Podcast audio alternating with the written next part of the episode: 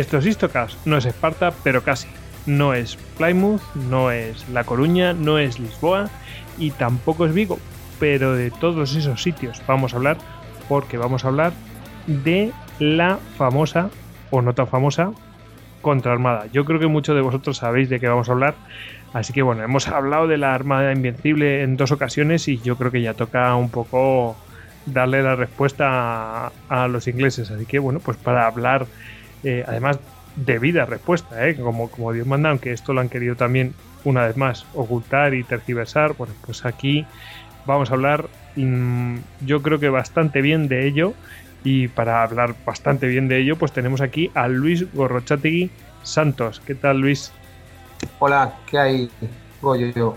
Pues aquí estamos, encantado de estar aquí, con ganas de, dar un repaso a la contraarmada.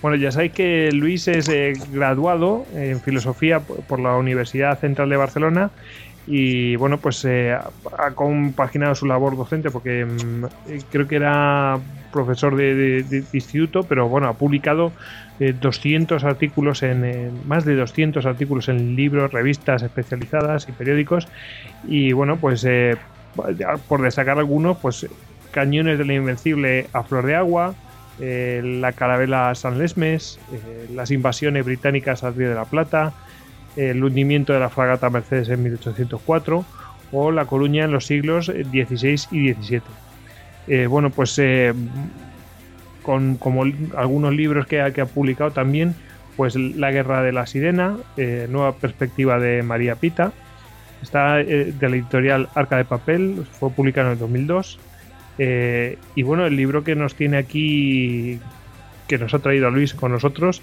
que es eh, pues Contra Armada, la mayor catástrofe naval de la historia de Inglaterra. Eh, fue editado ni más ni menos por el Ministerio de Defensa y por el lector en el 2011.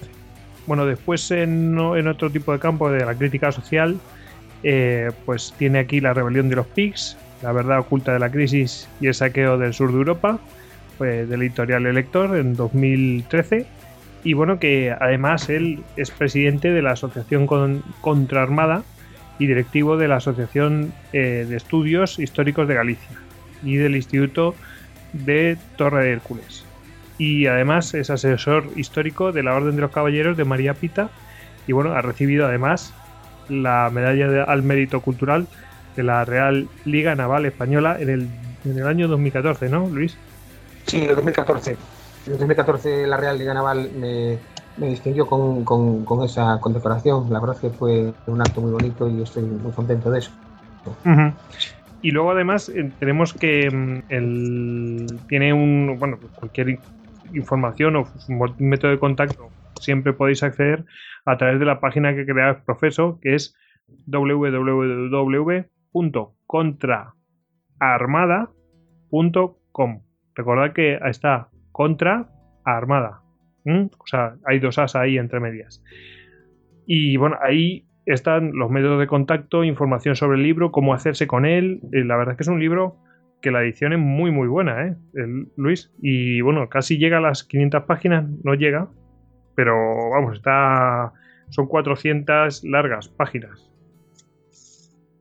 Sí, además eh, la letra no es muy grande con otro tipo de edición eh, pues podría alcanzar perfectamente 600 o 700 páginas. sí, el libro es el resultado de, muchos años de investigación. Empecé a interesarme por, este tema hace mucho. En realidad todo empezó porque quería escribir, y quiero escribir, y estoy escribiendo ya, una novela sobre eh, María Pita, que es la heroína local de, de La Coruña, y empecé a documentarme para esta novela ya hace pues más de pues, unos 20 años. Y en este proceso de documentación pues fui de sorpresa en sorpresa porque lo que yo creí en un primer momento que había sido un gran ataque pirático inglés a La Coruña, pues de ataque pirático no tenía nada, porque el número de barcos que participaron en esta flota, en mis primeras investigaciones pues llegué a la cifra de que eran 120, pero más tarde, ya cuando me metí a fondo, eh, la verdad es que fueron, fueron muchos más.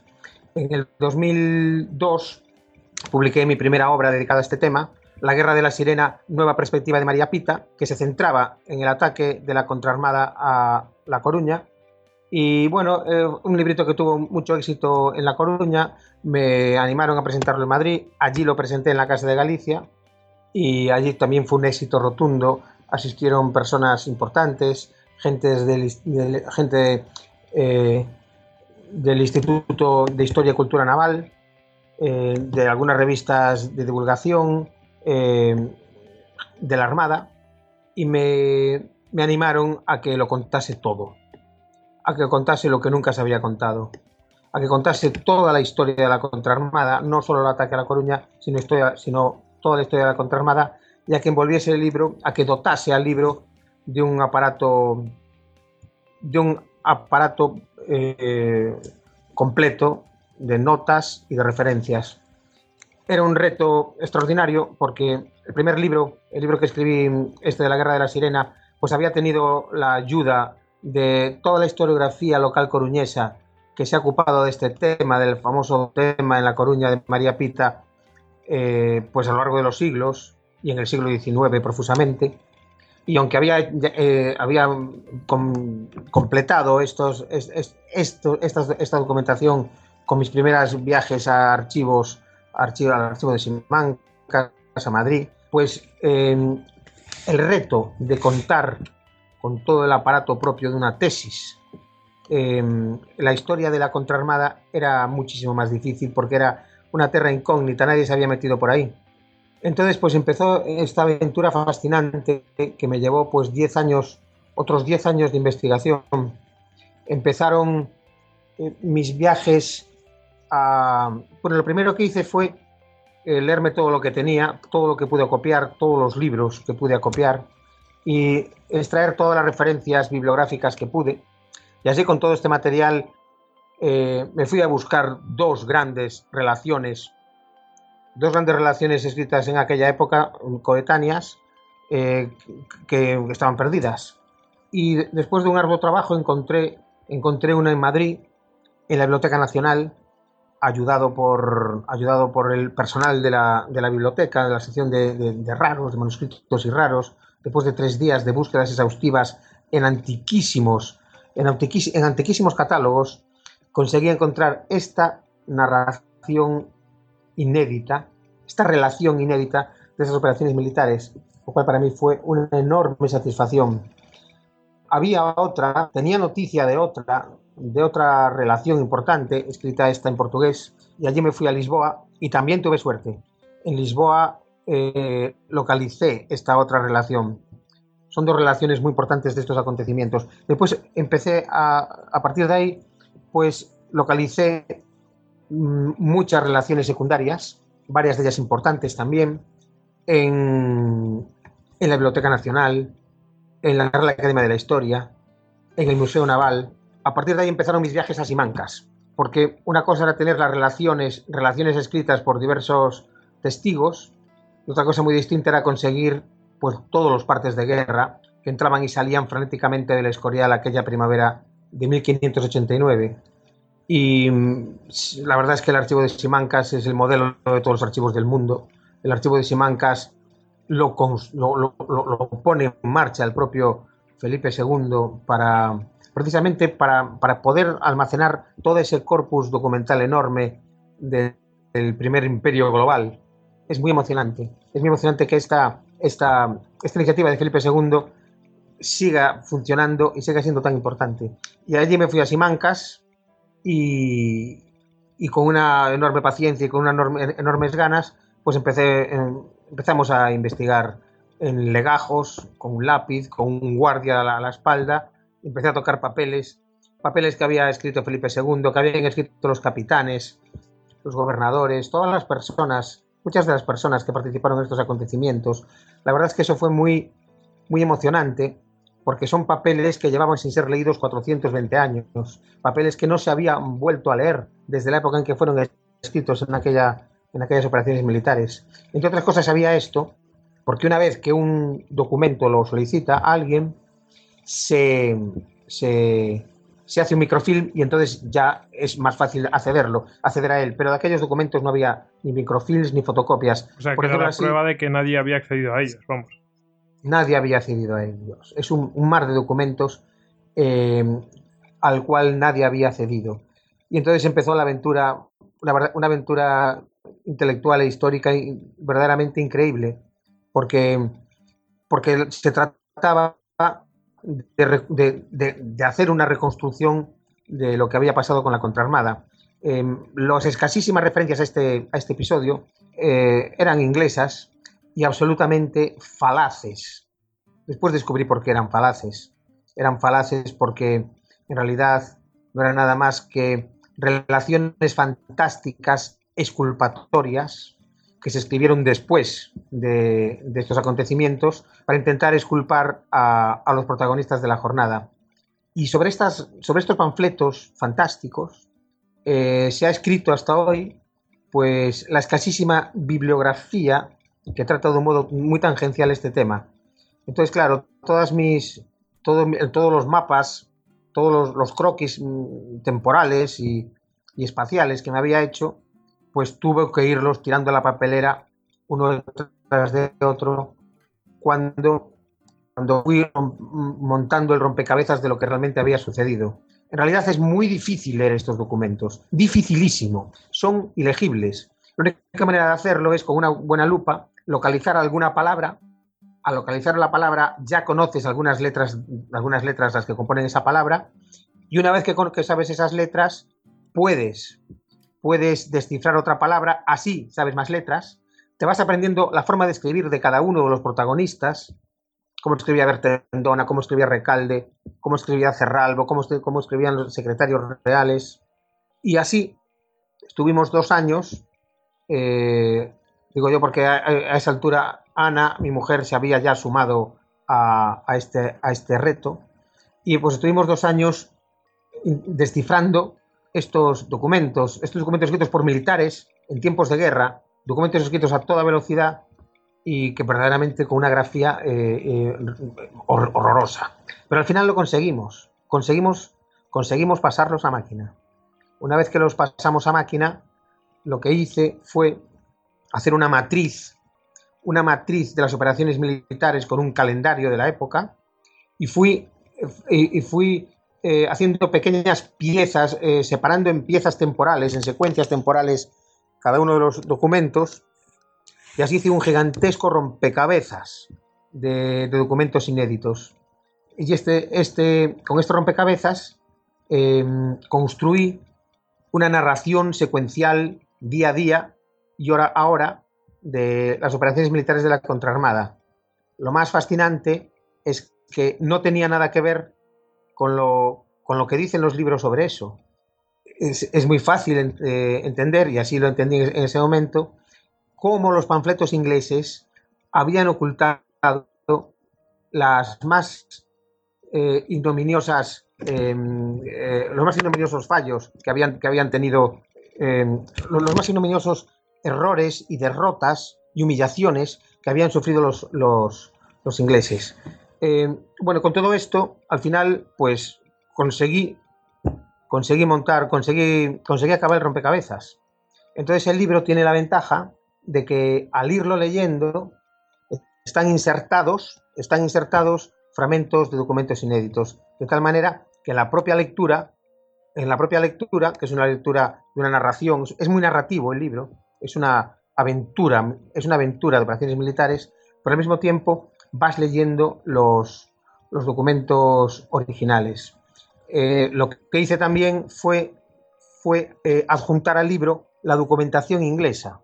La documentación inglesa, que fue publicada en 1988 eh, por Wareham y que, y que sin embargo desdecía completamente los lugares comunes que, que se defienden en Inglaterra, los lugares comunes basados en los panfletos y esta documentación, aunque en la verdad fue, ha sido publicada en un libro muy riguroso, con una colección de documentos muy amplia, no, no se han extraído conclusiones. Y nunca se han, cotejado con otros documentos. Entonces lo que hice fue cotejar la documentación, la documentación inglesa con la documentación española.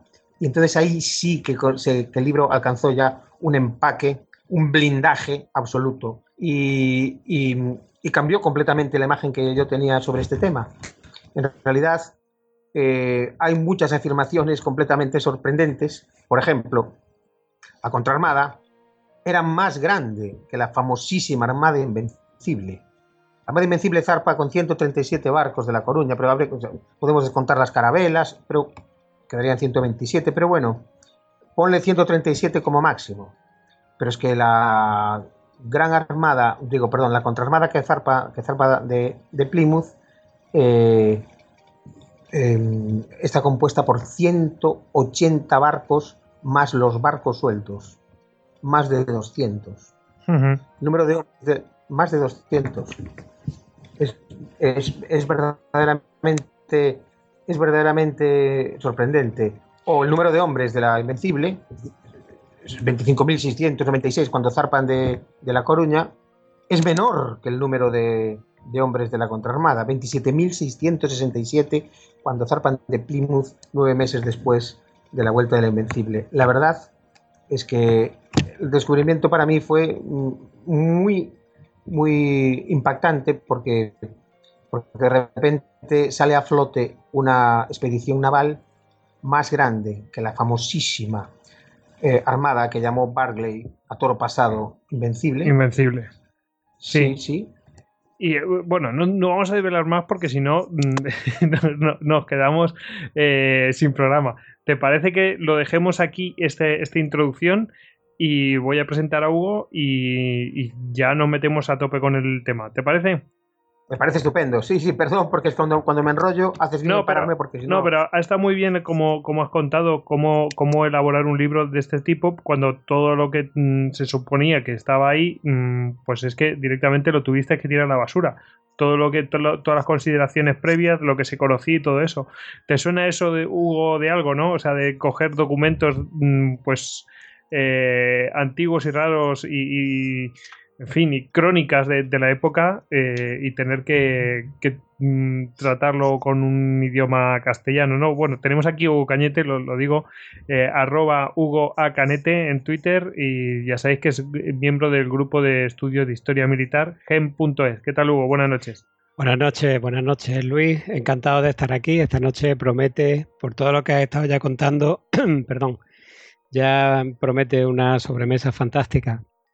Pues sí, la verdad que cuando contaba lo del archivo de Simanca y cómo se van desentrañando eh, todos esos documentos ilegibles y, tal, pues eh, a mí me ha recordado ciertamente también eh, pues, pues ese mismo trabajo, ¿no? De, ir sacando del olvido la, porque es que la historia de España es que está documentada, otros se la tienen que inventar, pero la nuestra es que está ahí, está documentada y nadie lo, ha hecho hasta ahora.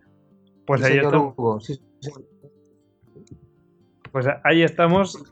Luis ha visto, ¿no? Pues es que es así. Es que la, historia de España, como ha dicho Hugo, está documentada. Sí, está profusamente documentada. Exactamente. Profusamente documentada e increíblemente oculta. Sí. es, verdad, es verdad, sí.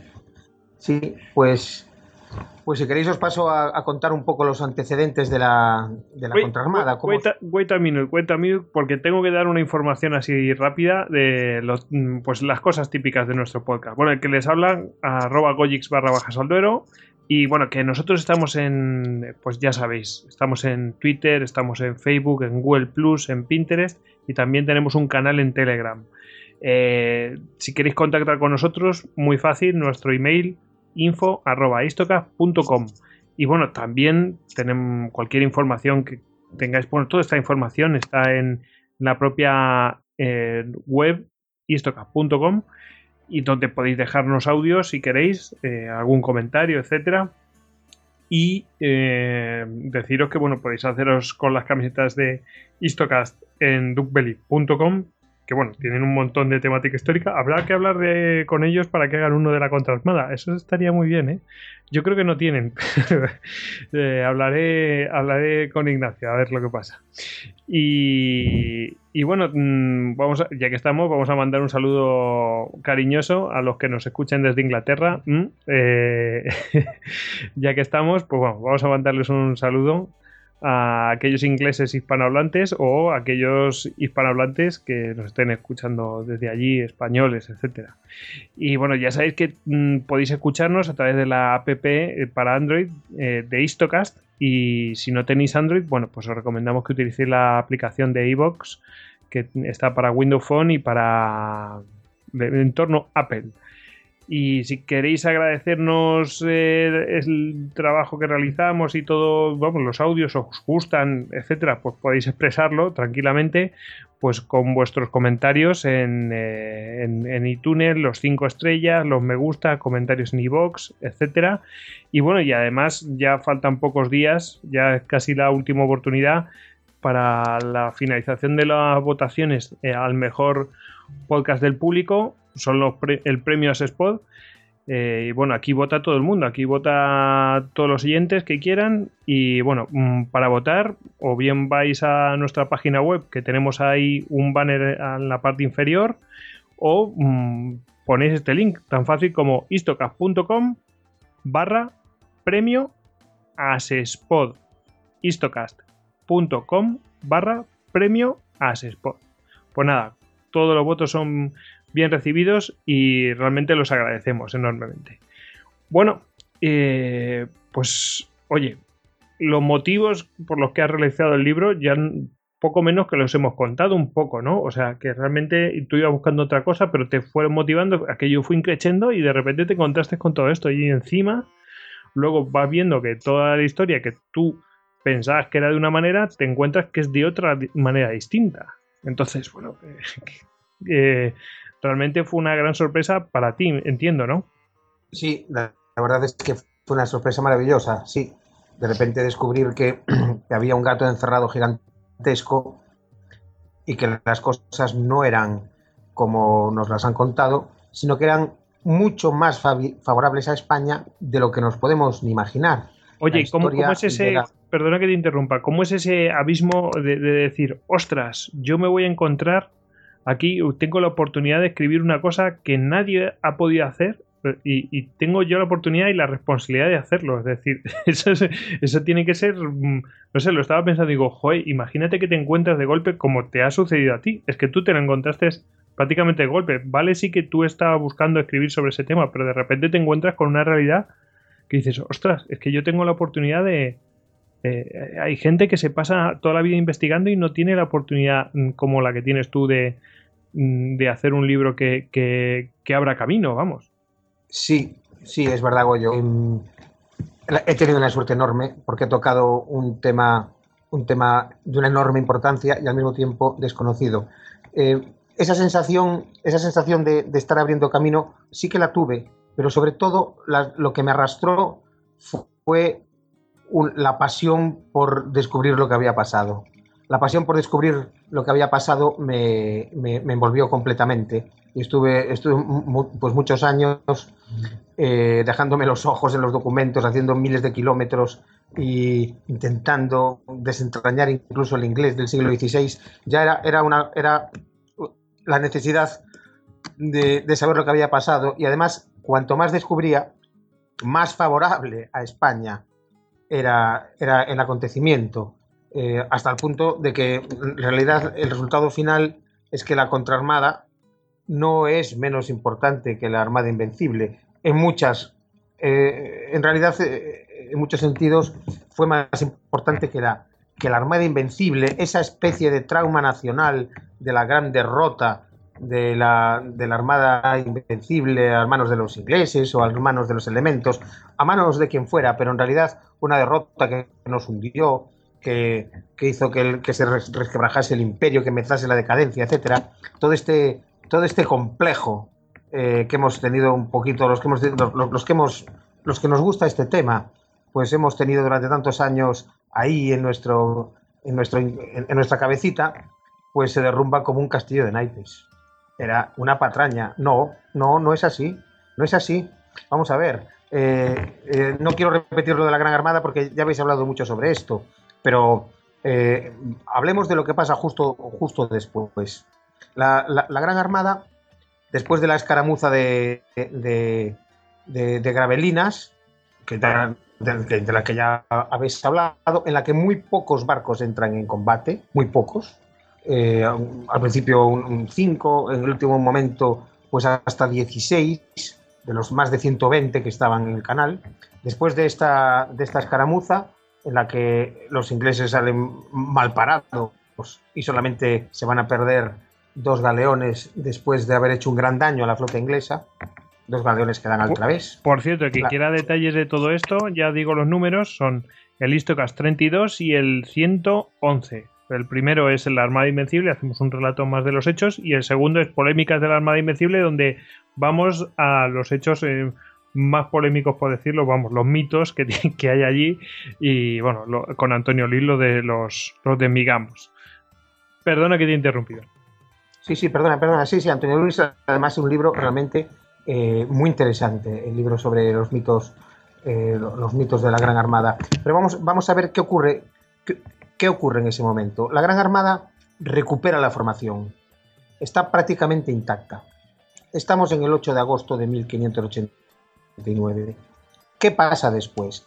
Lo que pasa después es que intenta volver por, la, por, el canal, eh, no deciden que si es imposible volver por culpa de los vientos, tienen que dar la vuelta, dan la vuelta por, la dictadura de los vientos, si no hubiesen vuelto al canal, los ingleses los, persiguen, Howard los persigue, eh, muy poco tiempo, tres veces Medina Sidonia reta, como ya sabemos, reta al combate general, tres veces Howard se mantiene se mantiene en, manteniendo la distancia a, Barlovento y después no puede seguir Howard, no puede seguir a Medina Sidonia, obliga a sus capitanes a firmar un memorándum en el que todos se ponen de acuerdo en que no puede seguirlo y la, y, la Gran Armada prácticamente intacta se queda frente a las costas de Inglaterra y Escocia. Es entonces cuando la reina Isabel se aterroriza, tiene la Gran Armada, no sabe por dónde volver a atacar, y ordena, como decíamos, que esto es muy importante saberlo, porque esta peste va a tener una influencia enorme este año y una influencia mayor el año siguiente. Eh, lo que hace Isabel es, es ordenar la, no desmovilización de la flota, y así lo que ocurre es mientras se produce, que mientras se producen los 28 naufragios de la Gran Armada en aguas de, Escocia y de, y de, Irlanda, pues 8, 10 mil, 10 mil eh, ingleses, los que habían participado en que habían participado en esta flota de interceptación, mueren en condiciones miserables. Con esto tiene que quedar claro desde el primer momento ya que el número de náufragos españoles se compensa con el número de muertos por la peste inglesa. Esto reconocido por los documentos ingleses y por los historiadores ingleses. Desde el primer momento vemos que los problemas sanitarios van a jugar un papel crucial en estas expediciones en esta época. Bajas son bajas. ¿eh? es, así. Que las bajas son bajas, es decir, da igual que sean de naufragio que, que, si, que si son de peste. Y por cierto, aprovechando, ya que lo dices tú, eh, ha dicho, a ver, estos, eh, estas tropas embarcadas que no se desmovilizan, etcétera, etcétera, bueno, lo que hacen es mm, que si había un conato, pues ya se extiende en la flota la, peste. Bueno, esto eh, que, que decís, bueno, ah, imaginaos, ha perjudicado a los ingleses. Bueno, pues otras veces les ha beneficiado, porque, vamos, en, la guerra de independencia norteamericana, en la Armada franco-española eh, dominó el Canal de la Mancha y aquí no pasó nada. a lo que me refiero es que esa, eh, esa peste también afectó ahí a esa armada franco-española, es decir, que afecta tanto a unos como a otros. Lo que pasa es que, bueno, en este caso afectó a los ingleses porque, bueno, pues a lo mejor las condiciones no eran las mejores para ellos. Sí, sí, la peste había afectado de un modo también muy dramático unos meses antes a la Armada Española, cuando se, cuando se reúne en Lisboa. Cuando, se, reúne en Lisboa la, la Gran Armada, ahí se desencadena también una peste mortífera que va a desencadenar pues no menos de, de 2.000 muertos, entre ellos el de eh, la muerte de Álvaro de Bazán. Sí, señor, la muerte de Álvaro de Bazán. Quiero decir, eh, uno de los elementos, uno de los peores enemigos era eh, en estas agrupaciones, en estas aglomeraciones humanas, era prevenir la peste y el otro enemigo era huir de los naufragios. Peste y naufragios eran, eran normalmente mucho más peligrosos que los propios enfrentamientos eh, los propios combates, como se, como se patentizó este, este año del 88 y, y, otra vez el 89. Entonces, cuando, cuando, cuando Isabel recibe noticia de que la Gran Armada ha completado la vuelta a las Islas Británicas y ya a proa hacia España, entonces ordena la desmovilización de la flota, pero ya es demasiado tarde y se produce esta tremenda mortandad. Mientras esto ocurre, los barcos españoles vuelven a España. Esto ya lo habéis dicho, pero yo insisto porque es muy importante saberlo. De los, de los, de los 20 galeones, de los 20 barcos de guerra de la, de la Gran Armada, vuelven 17. Se pierden exclusivamente 3, 2 en el combate de Gravelina de Gravelinas en los que unos pocos barcos españoles se enfrentan a 160 ingleses, ingleses y uno y uno, el San Marcos de Portugal, naufraga. Solo un galeón naufraga en el viaje de vuelta. El 85% de los barcos de guerra vuelven y después los barcos de los barcos de, primera de, línea de armada, como muy bien explica eh, eh, Antonio Luis en el, libro, en el libro del que hablábamos antes, em, de estos de estos vuelven de 25 naos cantábricas vuelven 21. Esta diferencia entre las naus cantábricas y otro tipo de naus también debe de ser muy tenida en cuenta, como hizo el, recientemente fallecido eh, y, buen amigo José Luis Casado Soto. En resumidas cuentas, lo que quiero decir es que la Gran Armada vuelve a España. Em, naufragan barcos de transporte, viejos barcos de construcción báltica, de construcción norteña, naufragan barcos mediterráneos eh, embargados para la ocasión, pero, pero el, núcleo de la, de, la, de, la, de la Gran Armada vuelve prácticamente intacto a España. Y esto, claro que lo sabe Isabel. Isabel lo que pretende en ese momento, Isabel es consciente de que se presenta una ocasión irrepetible, porque estos barcos, aunque vuelven, eh, eran, son barcos de madera, estamos hablando del siglo XVI, vuelven, vuelven completamente desparejados. Hay que volver a aparejarlos, hay que restaurarlos, hay que, hay que, hay que repararlos.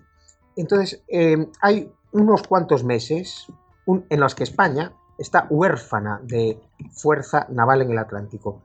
E Isabel va a aprovechar esta ocasión para lanzar la gran contraofensiva desde el primer momento quiere aprovecharlo y lanzar la contraofensiva inmediatamente, pero sus capitanes le dicen que eso es completamente imposible porque los barcos ingleses a su vez están desbaratados y las, y las tripulaciones eh, están eh, eh, totalmente diezmadas, como acabamos de decir, más de la mitad de los hombres han muerto.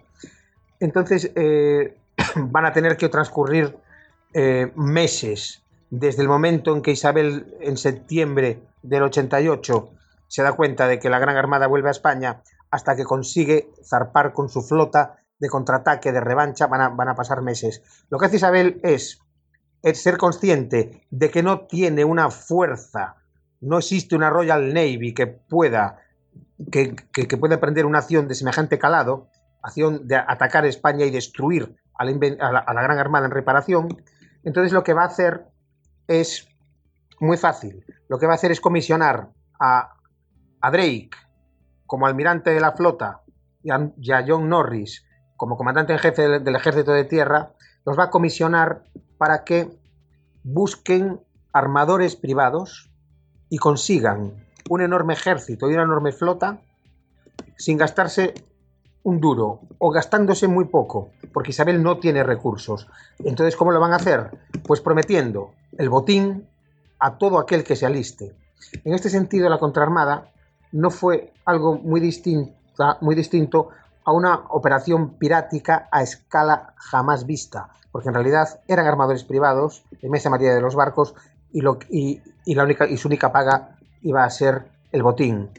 Estaban buscando, podríamos decir que estaban buscando inversores para, para, ese negocio, o sea, el negocio de atacar y, bueno, hacer botín, etcétera, etcétera.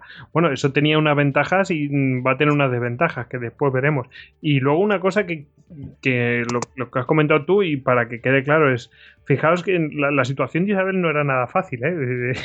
Eh, también me gusta ponerme a hacer un poco de abogado del diablo porque a, ella, vale, llegan los. Tiene que cerciorarse que a España llega la Armada Invencible. Eh, con lo cual, hasta que llegan las noticias a donde está ella, pues pasa un tiempo. Ha empezado a contar la ventana, ahí empieza a contarse la ventana de tiempo que tiene, la armada, que, tiene a la Armada Invencible en reparación. Esa es la ventana que tiene. Eh, pero es que luego ella tiene que eh, poner en marcha todo esto que estás contando, con lo cual es mucha menor ventana. Es decir, no es que se entera y lo lanza. Eh, ya pasó el tiempo, le llega la noticia, ya está contando la ventana, o sea, está, ya no tiene tanto tiempo, tiene que preparar toda esta expedición, ya va teniendo...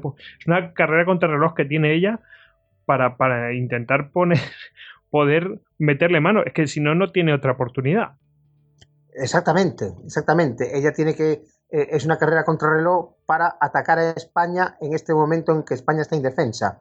Entonces, eh, em, primero se, quejan Drake y Norris de que nadie quiere, nadie quiere alistarse eh, para luchar contra los españoles, se quejan amargamente de que, sin embargo, a la Gran Armada se alistó la, flor de la, de la nobleza española, pero no quieren alistarse los ingleses. Lo que hace la reina es traerse a la tropa destacada en Holanda. Nosotros sabemos que los motivos de la Gran Armada fueron fundamentalmente dos. Acabar con la, con, la ayuda inglesa a la, la insurrección eh, flamenca. Flandes era parte de la herencia de Felipe II. Y también sabemos que era la interrupción de los ataques piráticos que llevaban tres décadas haciendo los ingleses. Pero en todo caso, ¿qué es lo que hace Isabel? Pues lo que hace es traerse la flota holandesa, perdón, la tropa inglesa destacada en Holanda se la trae.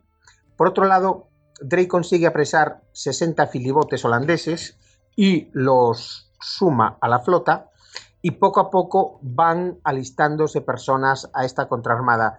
Al irse alistando, pues van a su vez haciendo, haciendo efecto llamada y hay un momento determinado en que se produce un alistamiento masivo. A estas alturas se ha sumado también a la flota don Antonio, el prior de Crato, un primo de Felipe II, que había intentado, había intentado heredar Portugal, Portugal, después de la muerte de, don Sebastián en Alcázar Quibir, Portugal va a ser heredado por Felipe II en 1580, Felipe II que era nieto de, de, Manuel, el rey de Portugal, Felipe II que era hijo de Isabel de Portugal, Felipe II no era más español que portugués, Felipe II hereda legítimamente Portugal y además las Cortes de Tomar eh, refrendan esta herencia y la nobleza portuguesa está a favor de Felipe II. Sin embargo, don Antonio se presentaba como un falso adalid de la independencia de Portugal con relación a España. En todo caso, el príncipe cardenal lo va a, desterrar porque don Antonio no podía ser rey de Portugal porque era hijo de, de un prior, por lo tanto era un hijo ilegítimo. En todo caso, don Antonio huye en 1580 cuando Felipe toma toma posesión de Lisboa, huye y va, a intrigar en, las coronas eh, europeas del momento contra la gigantesca acumulación de poder que ha caído en manos de Felipe II de España y Felipe I de Portugal. Porque este Felipe, a partir de 1580, que hereda Portugal y su imperio, es el señor del mundo. El Tratado de Tordesillas se había dividido en dos el planeta, algo de lo que se quejaba el rey de Francia de un modo bastante cómico. Pero bueno, en todo caso, lo había dividido en dos y el Tratado de Tordesillas había sido respetado. España estaba en una, en una, mitad del planeta y Portugal en la otra mitad. En el momento en que Felipe hereda Portugal, eh, cierra un imperio esférico, un imperio planetario. Y esto realmente genera eh, un calambre de preocupación en, las monarquías europeas. Eh, y don Antonio se presenta como el paladín para luchar contra esta demencial acumulación de poder en manos de una sola corona, de la corona española. Es entonces cuando, cuando, los, cuando los franceses eh, intentan atacar, y atacan de hecho, eh, y, eh, las, las, Azores, y es esto lo que va a generar la gran victoria española de 1582, la victoria, la batalla naval de las Islas Terceras, donde se va a engrandecer la figura de don Álvaro de Bazán. En 1983 se completa la expulsión definitiva de, los franceses e incluso algún inglés en el 83 de las terceras y con eso se corta de cuajo la estrategia antoniana de ayuda a los franceses, de con la ayuda de los franceses, intentar eh, tomar las Islas Terceras. Don Antonio después va a intrigar en Inglaterra con la misma intención, buscar apoyos de la corona inglesa para intentar eh, recuperar, entre comillas, porque nunca lo llegó a tener, para intentar hacerse con el trono portugués blandiendo su, su tan discutible eh, legitimidad dinástica. De hecho, no la tenía al ser un hijo bastardo. Y así, em, Isabel y el prior, Drake, llegan a un acuerdo. Un acuerdo que se recoge en unas cláusulas, cláusulas que se dan a conocer en este libro contra Armada. Entre estas cláusulas, que, firmadas entre Isabel y don Antonio, em, se recoge que don Antonio promete a Isabel 5 millones de ducados de oro en cuanto entre en Lisboa. También un tributo anual de 300.000 ducados, 12 días de saqueo a las tropas de infantería en Lisboa. También le promete don Antonio a Isabel em, guarnecer, castillos em, portugueses por ingleses a costa de don Antonio. En fin, son promesas descabelladas. Promesas descabelladas, pero con esas promesas firmadas entre don Antonio y Isabel, don Antonio se suma a la expedición y así la expedición tiene también como, como objetivo restaurar, o mejor dicho, instaurar a don Antonio en el trono de Portugal, convertir a Portugal en un país satélite de Inglaterra, tomar las Azores y interceptar las Azores en la flota de Indias y si, si, Inglaterra controla las Azores, realmente colapsa las rutas oceánicas españolas, que inevitablemente tenían que ir por las Canarias y volver por las Azores debido a los vientos. Eh, esto, esto les permitiría la penetración en las Indias portuguesas. Por cierto, eh, don Antonio era un pájaro que no veas, porque vamos, permite saqueo, aparte de que iba a prometer mm, el oro y el moro, pero vamos, permite 12 días de saqueo sobre sus súbditos portugueses. Increíble, vamos. Sí, en el saqueo lo que dice es que han de respetarse las vidas y las haciendas de los portugueses y el saqueo deberá limitarse a, los españoles residentes en Lisboa. Ah, ya me extrañaba. Pero en todo caso, eso hubiese sido catastrófico para, la, propia, para la propia ciudad de Lisboa. Sí, don Antonio, eh, con sus promesas descabelladas, consigue, consigue, con sus cantos de sirena, consigue em, que los ingleses le crean y va a ser un expediente muy malo para ellos, eh, como veremos, eh, llevar a don Antonio en la expedición. En todo caso, la expedición alcanza ya en los últimos meses en, los primeros meses de 1589 eh, un tamaño enorme. Em, al final, los, eh, aunque al principio había habido reticencias, como dijimos, para, para que los hombres no, para los hombres que no querían mm, embarcarse, al final esta promesa del botín y ya el carácter masivo del alistamiento, la gran cantidad de barcos que ya se han, que se han alistado, hacen que haya un movimiento masivo de, de un aumento de tropas masivo. Al, fin, al, fin, al final de, abril zarpa la contraarmada, zarpa la contraarmada con 180 barcos y, según recuento empírico, antes de zarpar de Plymouth, 27.667 hombres, si no se sumaron más en los últimos días. Vemos que es la mayor flota naval de la historia de Inglaterra. Esta, esta flota Em, desde el primer momento hace, hace palpable su carácter, su carácter pirático o semipirático. Pues Drake y Norris han llegado a un acuerdo secreto con los armadores para no ir a Santander.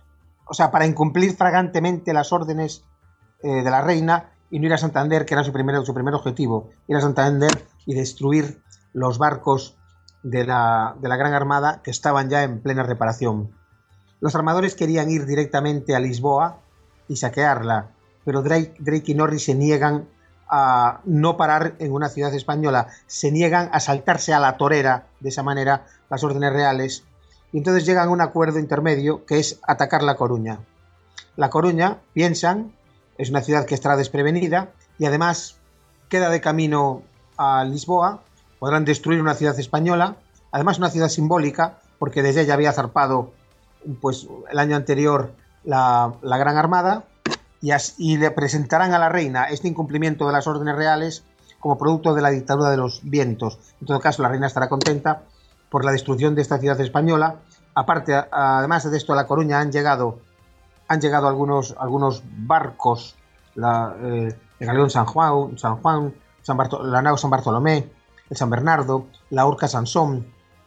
También han llegado dos galeras, la, Diana y la Princesa, que en realidad no llegaron a participar en la, Gran Armada, no llegaron al canal, pero bueno, destruirán pocos, pero algún barco de la Gran Armada, eh, y de esta manera la reina se quedará contenta y los inversores también, porque sin demasiados riesgos podrán irse a Lisboa. Por cierto, mm, aclarar que van a Lisboa por la misión de Prior de Crato, o sea que el objetivo era ese, aparte del de Santander para destruir los barcos que están reparando ahí. Pero vamos, que el objetivo de que fueran directamente a Lisboa era ese, para cumplir la misión, pues esa que habían acordado. Por cierto, ¿el, Prior estaba embarcado? Sí, sí. pues se las pasó, bueno, no quiero hacer spoilers, pero vamos, no lo debió pasar muy bien. El prior estaba embarcado, claro que sí. El prior estaba embarcado y llevaba una pequeña una, una, una pequeña mm, escolta de, de, soldados y algún caballero portugués. Sí, sí, sí. Entonces, al final se llegan, llegan a La Coruña. El 4 de mayo son avistados en La Coruña.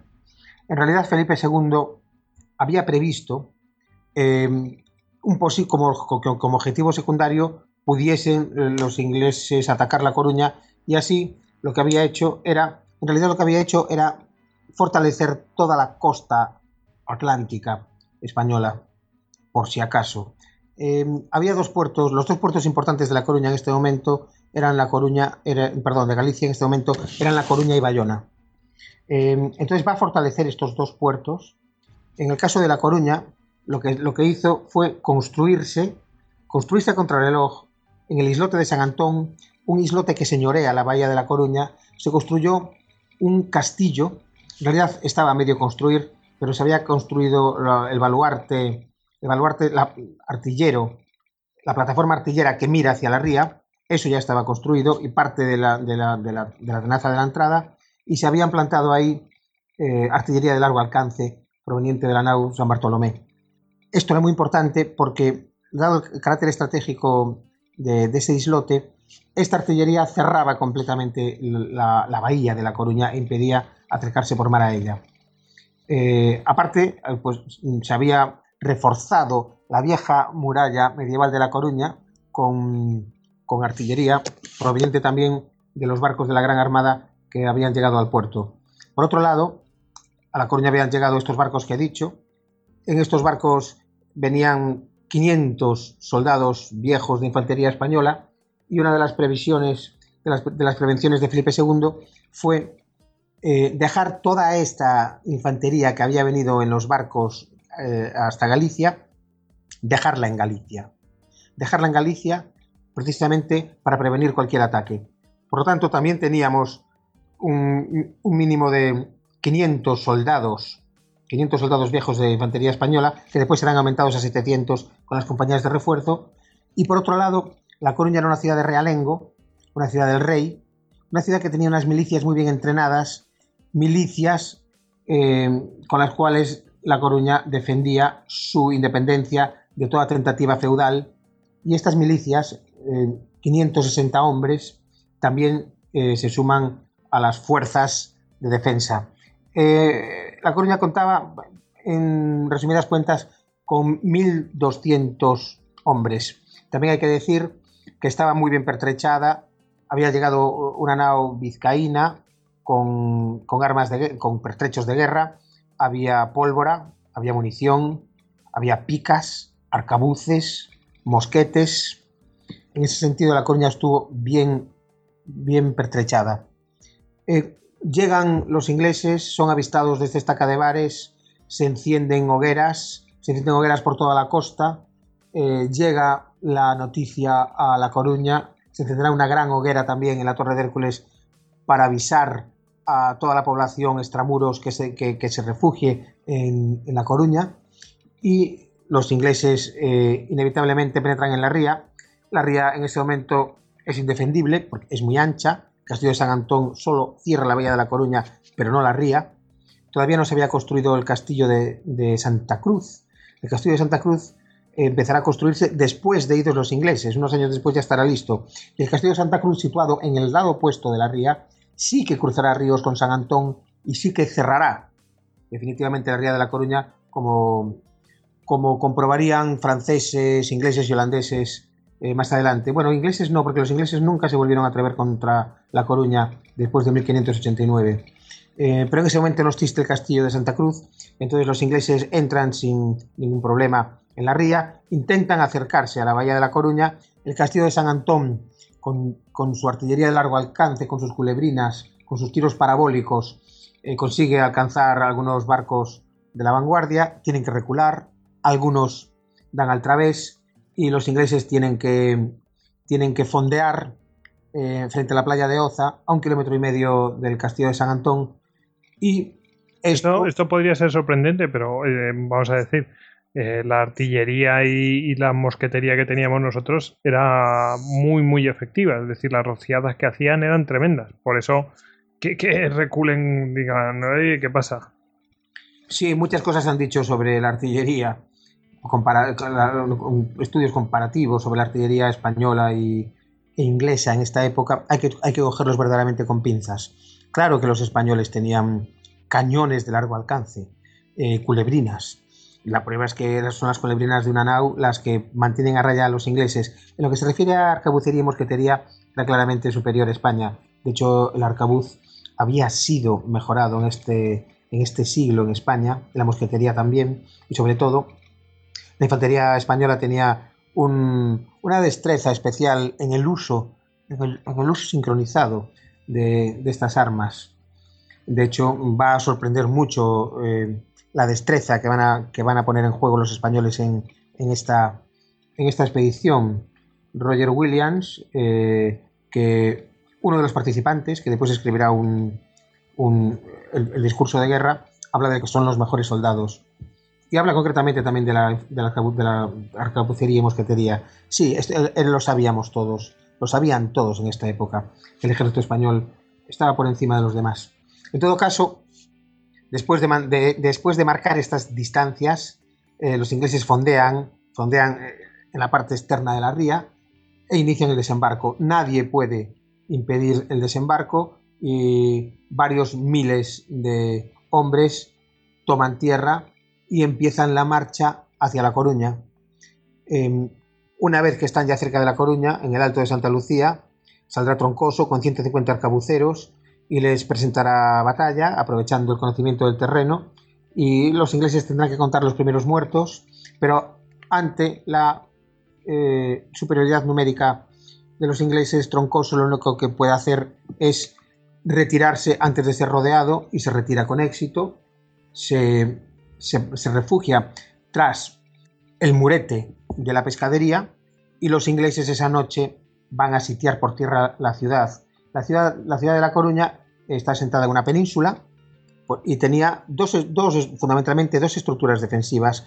En el istmo, en el istmo que cerraba, que cerraba la ciudad, había un murete, un murete de unos 4 metros de altura, flanqueado a ambos lados del mar por dos castillos, el castillo del Malvecín, el baluarte del, del Caramanchón, y después península adentro, en el interior de la península, estaba en un roquedal cayendo sobre el mar, estaba la antigua ciudad medieval, una ciudad con una muralla muy anterior al advenimiento de la, artillería, una muralla del siglo XII, tenía 17 cubos semicirculares, en una muralla, una muralla medieval como podemos encontrar, por ejemplo, en el Burgo de Osma, una muralla parecida a esa. Eh, lo que, la, estrategia defensiva eh, de, los, de los españoles va a ser poner la gran mayoría de las fuerzas en el murete del istmo y frenar, en el intento de frenar ahí eh, la, embestida inglesa. Esta noche ocurren varias cosas. Una de ellas, al anochecer, cuatro grandes galeones intentan tomar el castillo de San Antón. Tomar el castillo de San Antón era lo mismo que tomar La Coruña, porque si hubiese caído ese castillo, La Coruña era vulnerable por mar. Eh, pero el castillo se defiende muy bien con su artillería, se suma a la pelotera la artillería de la muralla medieval, en concreto de la fortaleza vieja de La Coruña, que ya estaba en aquella época eh, eh, dentro de la. formaba parte ya de la muralla medieval. Oye, qué importante que eh, el, tema de haber construido ese castillo antes, de prisa y corriendo, pero, pero antes como, como prevención, ¿no?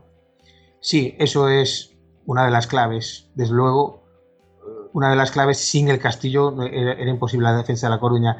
Los planes para la construcción, las ideas, la idea de construir un castillo ya se remontaba a principios del, siglo XVI. En todo caso, no se había acabado de realizar, pero que ya cuando la, cuando la Gran Armada zarpa de La Coruña y en previsión de, que por un otro motivo fracase, se comienza a construir a toda velocidad el castillo de San Antón. Para, la, para eso se utilizará la chusma, los galeotes, de las, de las galeras Diana y Princesa, que no pueden eh, acompañar a los barcos de la, la Gran Armada al, canal por problemas, problemas de que tenían las galeras, barcos mediterráneos de bajo bordo, eh, no aptos para este tipo de navegación oceánica, aunque después se utilizarán en, otros, más adelante en Holanda para otras cosas. Y entonces, eh, pues con las, con las galeras Diana y Princesa eh, se consigue construir ese castillo, transportar la piedra necesaria, y ese castillo es crucial. Ese castillo es crucial porque, insisto, eh, es un islote frente a la ciudad vieja que cierra lo que es la bahía de La Coruña. Sí, eso, esa, construcción, esa construcción defensiva fue enormemente oportuna. Aún hoy se puede visitar el castillo de San Antón, después se acabó y es un magnífico ejemplo, además está intacto, es un magnífico ejemplo de aquella arquitectura militar española de, finales del siglo XVI, que es una evolución a partir de las trazas italianas lo mejor, lo mejor que había en aquella época. Eh, entonces, vemos que el, vemos que el 5, eh, esta noche del, 5 de mayo, hay, del, 4 al 5 de mayo hay este ataque con galeones que es correctamente rechazado. No consiguen, no consiguen tomarlo, tienen que remolcar los galeones fuera del alcance de la artillería, mosquetería eh, del castillo. Y por otro lado, las, las tropas de tierra ya desembarcadas sitian el istmo. Esta noche ocurre un, hecho también muy importante y es que Cerralbo, capitán, capitán general de Galicia, gobernador de Galicia, Cerralbo ordena a las dos compañías destacadas en Betanzos que afluyan a La Coruña a reforzar la guarnición, pero las compañías llegan ya cuando está cerrada la plaza, cuando ya está sitiada la plaza, pero se encuentran con con Juan Varela, vecino de Cambre, al lado de Coruña, antiguo soldado de Flandes, que les dice que él sí que conoce algún camino para entrar, y de hecho lo consiguen.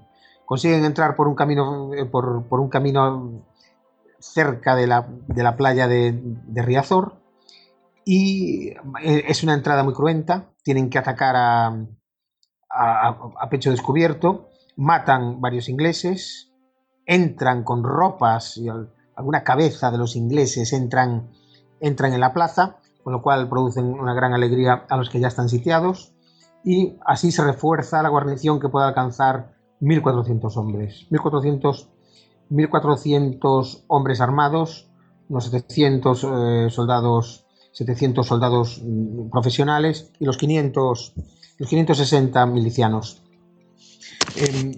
Esa noche eh, los, se reparten por la, por la muralla los hombres disponibles y eh, al día siguiente los ingleses atrincheran eh, toda la zona para estar muy cerca del muro, del murete del, istmo y esa noche, esa noche lo que van a hacer es atacar por tierra y por mar al mismo tiempo la ciudad. Lanzan barcazas de desembarco, lanchones desde la flota al amparo de la noche para desembarcar en la playa intramuros de la marina. Al mismo tiempo que estas lanchas bogan hacia, hacia, hacia la península coruñesa intramuros, se lanza el ataque, el, ataque sobre el istmo y con el estruendo del ataque sobre el istmo no son oídas estas lanchas, aunque en un primer momento son repelidas cerca de, cerca de la zona del murete, en un segundo intento de desembarco en la noche no consiguen, nadie las ve, las ven muy tarde eh, Cerralbo, el marqués de Cerralbo, con 50 hombres de reserva, intenta impedirles la, el desembarco, pero resulta imposible. Y 1.500 hombres toman tierra. 1.500 hombres toman por la, tierra. Por la playa te refieres a la playa de Riazor y Oza, ¿no? No, es el lado opuesto a la playa de Riazor. Uh -huh. el, el, que estaría del lado de, de, de, San Antón y tal, ¿no? Sí, La Coruña en aquella época era una península y el istmo de la península eran dos playas que casi se juntaban entre sí. Uh -huh. Estamos hablando de, de, del lado contrario de la playa de Riazor, donde hoy está el puerto, en, Sí. en el siglo XVI eso era una Antes era playa, claro. antes era, antes era playa. Y una vez que estos, que estos hombres desembarcan, pues van a, a- van a ir hacia el muro, hacia el murete, donde están los españoles defendiéndose del ataque, y los atacan por la espalda. Entonces los españoles que defienden el, el- el murete del istmo, al ser atacados por la espalda, tienen que volver sobre, tienen que girar sobre sus talones y defenderse de los soldados que han, que, han ya desembarcado.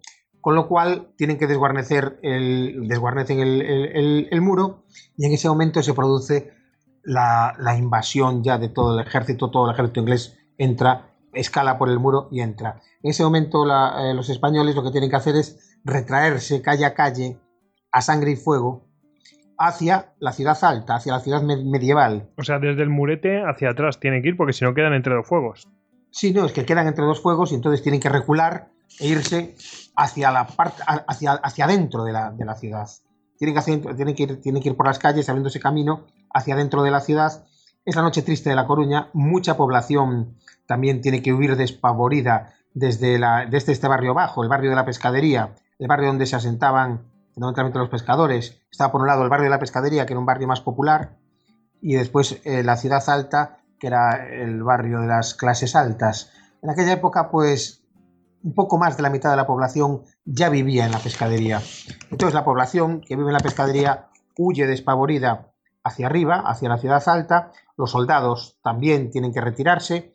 Hay, hay, una, hay escaramuzas muy sangrientas esa noche, pero consiguen los soldados eh, llegar, la, la mayoría de los soldados y la mayoría de la población consigue refugiarse en la ciudad alta, otros, otros se escapan hacia el interior de la, de la península coruñesa, donde está la Torre de Hércules, algunos se refugiarán en la Torre de Hércules, estarán nueve días, hay refugiados haciéndose fuerte y comiendo grajos, otros se lanzan al mar y, y consiguen salvarse. Grajos, grajos te hablas de los pájaros.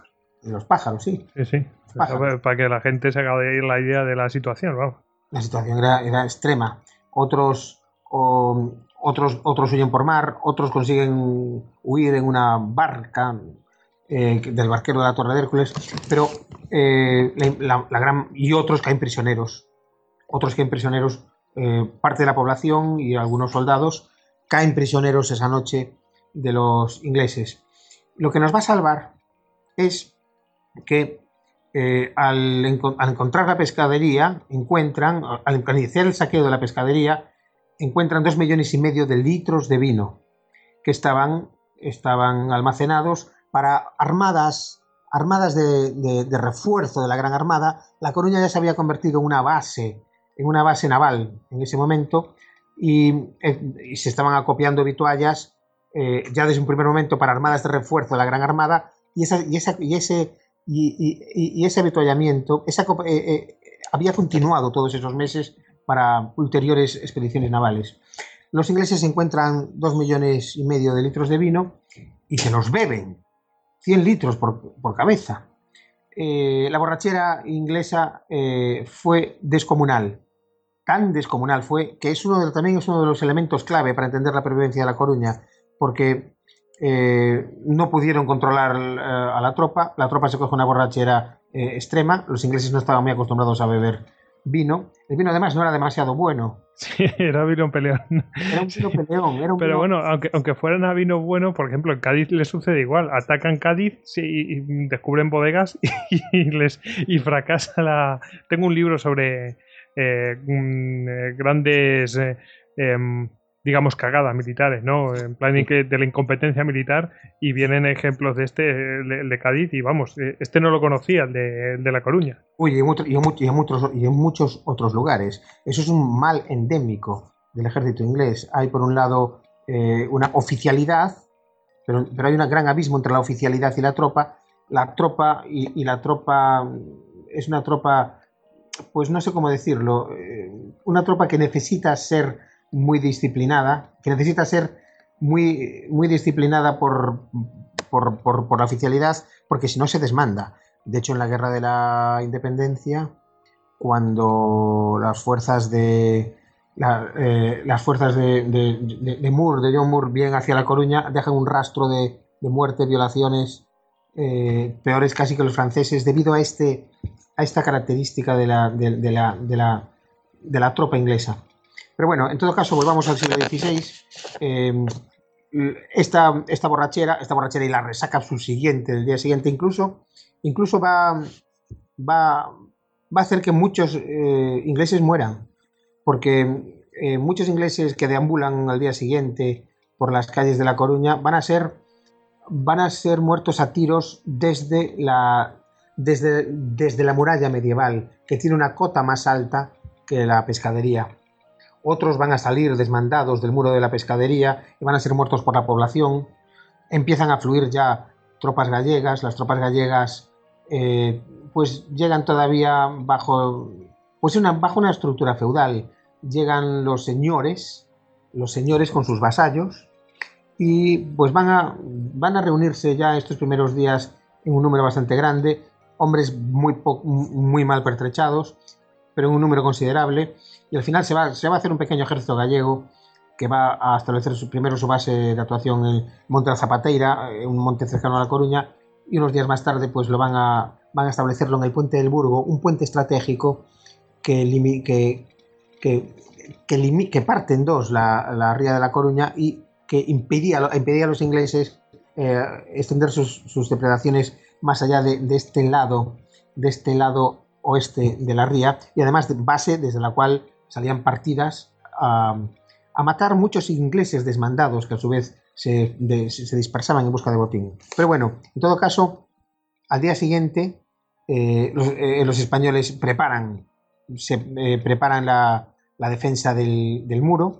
Lo que van a hacer es, o sea, del muro, perdón, de la muralla medieval, lo que van a hacer es distribuir, distribuir de un modo muy riguroso las compañías por, en distintos tramos del muro. Aquí tenemos la ventaja de que entre la tropa profesional española tenemos al sargento mayor Luis de León, tenemos un mando militar único que es el de el capitán general eh, Cerralbo, y, además tenemos muchos soldados profesionales.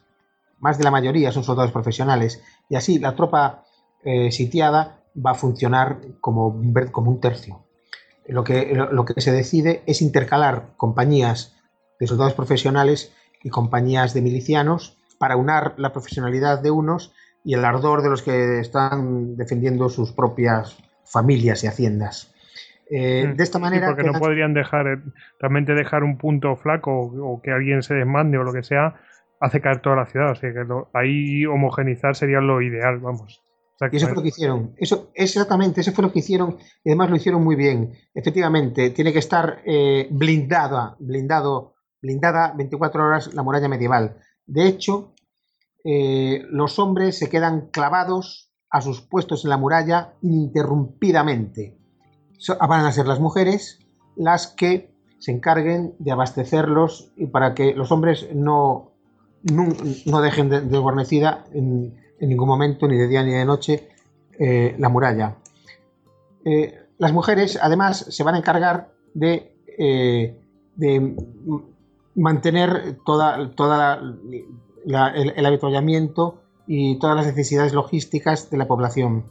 Los ingleses, por su lado, lo que van a hacer dos cosas. Por un lado, hay que decir que la muralla medieval coruñesa está, estaba levantada sobre un roquedal que caía al mar, casi toda, pero sin embargo el frente de tierra de, esa, de ese promontorio, de esa muralla, estaba sobre tierra. Y es ahí donde van a empezar a construir un túnel, un túnel para situarse bajo la muralla y volarla con una gigantesca explosión.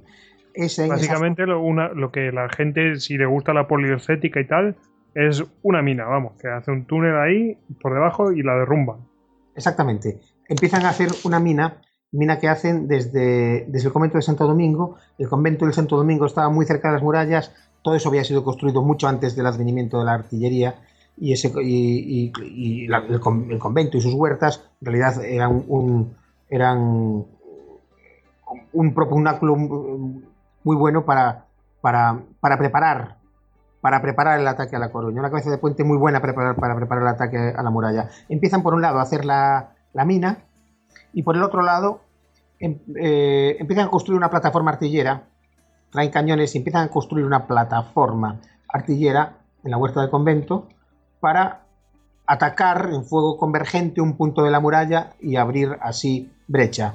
Por tanto, lo que pretenden los, mujeres, eh, los ingleses perdón, es abrir dos brechas en la muralla. Una con una explosión subterránea y la otra con el batir empecinado día tras día de la artillería. Los españoles son plenamente conscientes de las dos, de, estos dos desafíos. Y lo que, va, a ordenar Cerralbo es que las mujeres se encarguen de conseguir un acopio de tierra y piedras, mientras los hombres permanecen clavados en su puesto en la muralla. Entonces las mujeres lo que van a hacer es desmontar casas intramuros y con eso consiguen un, gran acopio de, piedra y van a ir eh, terraplenando la zona de la muralla, es la, punta norte de la muralla, que está siendo, que está siendo minado. Los trabajos de, carpintería para ir construyendo el túnel, todo eso era perfectamente audible para los españoles, por eso saben que sabes la, saben la zona de la muralla eh, que va a ser volada. Y aquellas murallas medievales, que eran tan flacas que ni siquiera valían para plantar artillería, se van a convertir en robustísimos muros la muralla medieval en esa zona se va a convertir casi en una presa de piedras y de, tierra. La van, a, ir terraplanando de tal manera que incluso va a poder plantarse artillería en la muralla, artillería que va a jugar un papel importante, porque la artillería va a barrer desde arriba eh, la posición inglesa, el convento de Santo Domingo. Oye, esto es muy interesante porque eh, fijaos el grosor que debió adquirir la muralla. Es decir, debió adquirir al menos eh, 3-4 metros, al menos, eh, digo yo, en la parte superior. Imaginaos el terraplén que tenía en la, mm, eh, a sus espaldas. Porque el terraplén normalmente en, batallas, y, o sea, en, fortalezas ya organizadas y tal, no es este caso, esto fue improvisado, normalmente también se pone por delante, pero en este, en este caso era solamente por detrás. Sí, en este caso era por detrás y yo creo, así lo explico en el libro, con detenimiento, eh, yo creo que el terraplén en realidad fue, fue casi como hacer una, un, montículo que, que, que, hacía que las murallas se convirtiesen casi como en una presa de piedras y de, y de, y de tierra. Eh, yo creo que el terraplén llegó incluso hasta las casas y, fue más ancho que eso. Yo creo que fue como una especie de, sí, un terraplén oblicuo, la parte de arriba plano y después oblicuo, absolutamente, absolutamente enorme. Ese terraplén va a tener una, un papel fundamental. Eh, de hecho, esta, semana, esta semana, mientras los ingleses hacen su, mina y van, poco a poco debilitando con la artillería eh, ese lugar elegido para abrir la, eh, la brecha, hay varios ataques, varios ataques con escalas, ataques que son cruentamente rechazados. Hay también una plática, a plática los ingleses, los ingleses piden, piden la ciudad, dicen que usarán de clemencia. Marqués de Cerralbo les responde que, que se larguen de ahí y que acaben lo que han comenzado. Eh, entonces los ingleses dicen que usarán entonces todo el rigor de la guerra.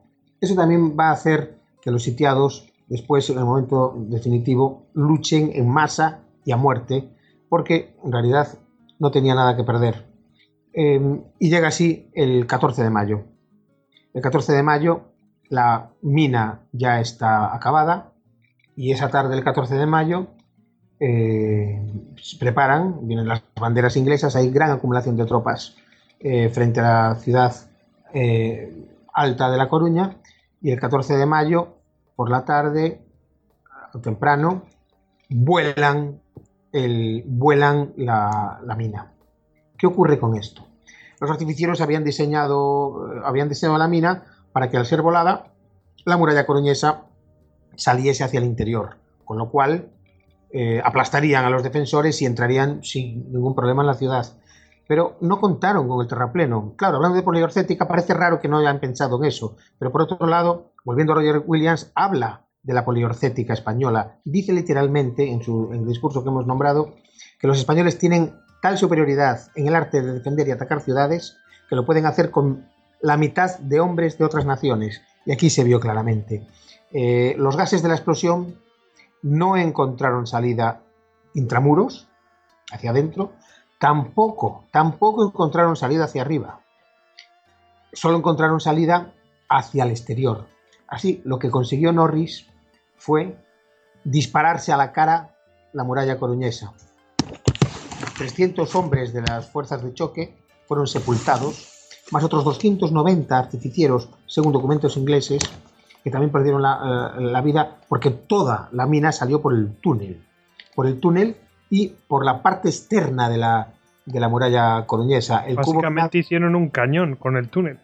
Sí, como digo en el libro, la una, una gigantesca lombarda, la más grande jamás vista. Se hicieron un gigantesco cañón y se lo dispararon a la cara. Eh, esto fue muy importante para, la pervivencia de La Coruña.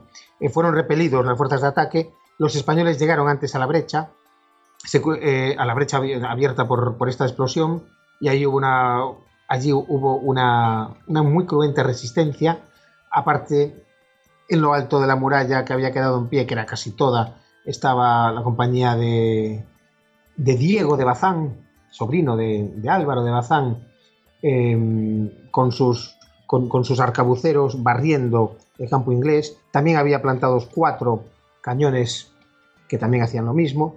Y, así el capitán Troncoso, el alférez Herrera, con sus soldados escogidos, defendieron la brecha hasta que el desgaste inglés fue tan, fue tan intenso que tuvieron que cejar en su empeño de, de entrar por el cubo minado. Las mujeres habían preparado todos estos días también fajina, habían preparado eh, parapetos, parapetos de, madera para, para, para, ser utilizados para cerrar posibles boquetes, los habían hecho con, los muebles, con los traveseros de las camas, con, colchones, con todo lo que encontraron en las casas intramuros. Y así las mujeres eh, consiguen eh, traer todos estos parapetos y se hace una, se consigue cerrar se consigue cerrar este, este trozo de, la, de, la, muralla volado y allí se pueden apostar eh, soldados para ya defender ese, eh, el cubo minado, el llamado cubo minado. Pero por el otro, en el otro lado, estos, son ataques simultáneos. Mientras, en el otro lado, en la brecha abierta por la artillería, las cosas se presentan muy distintas.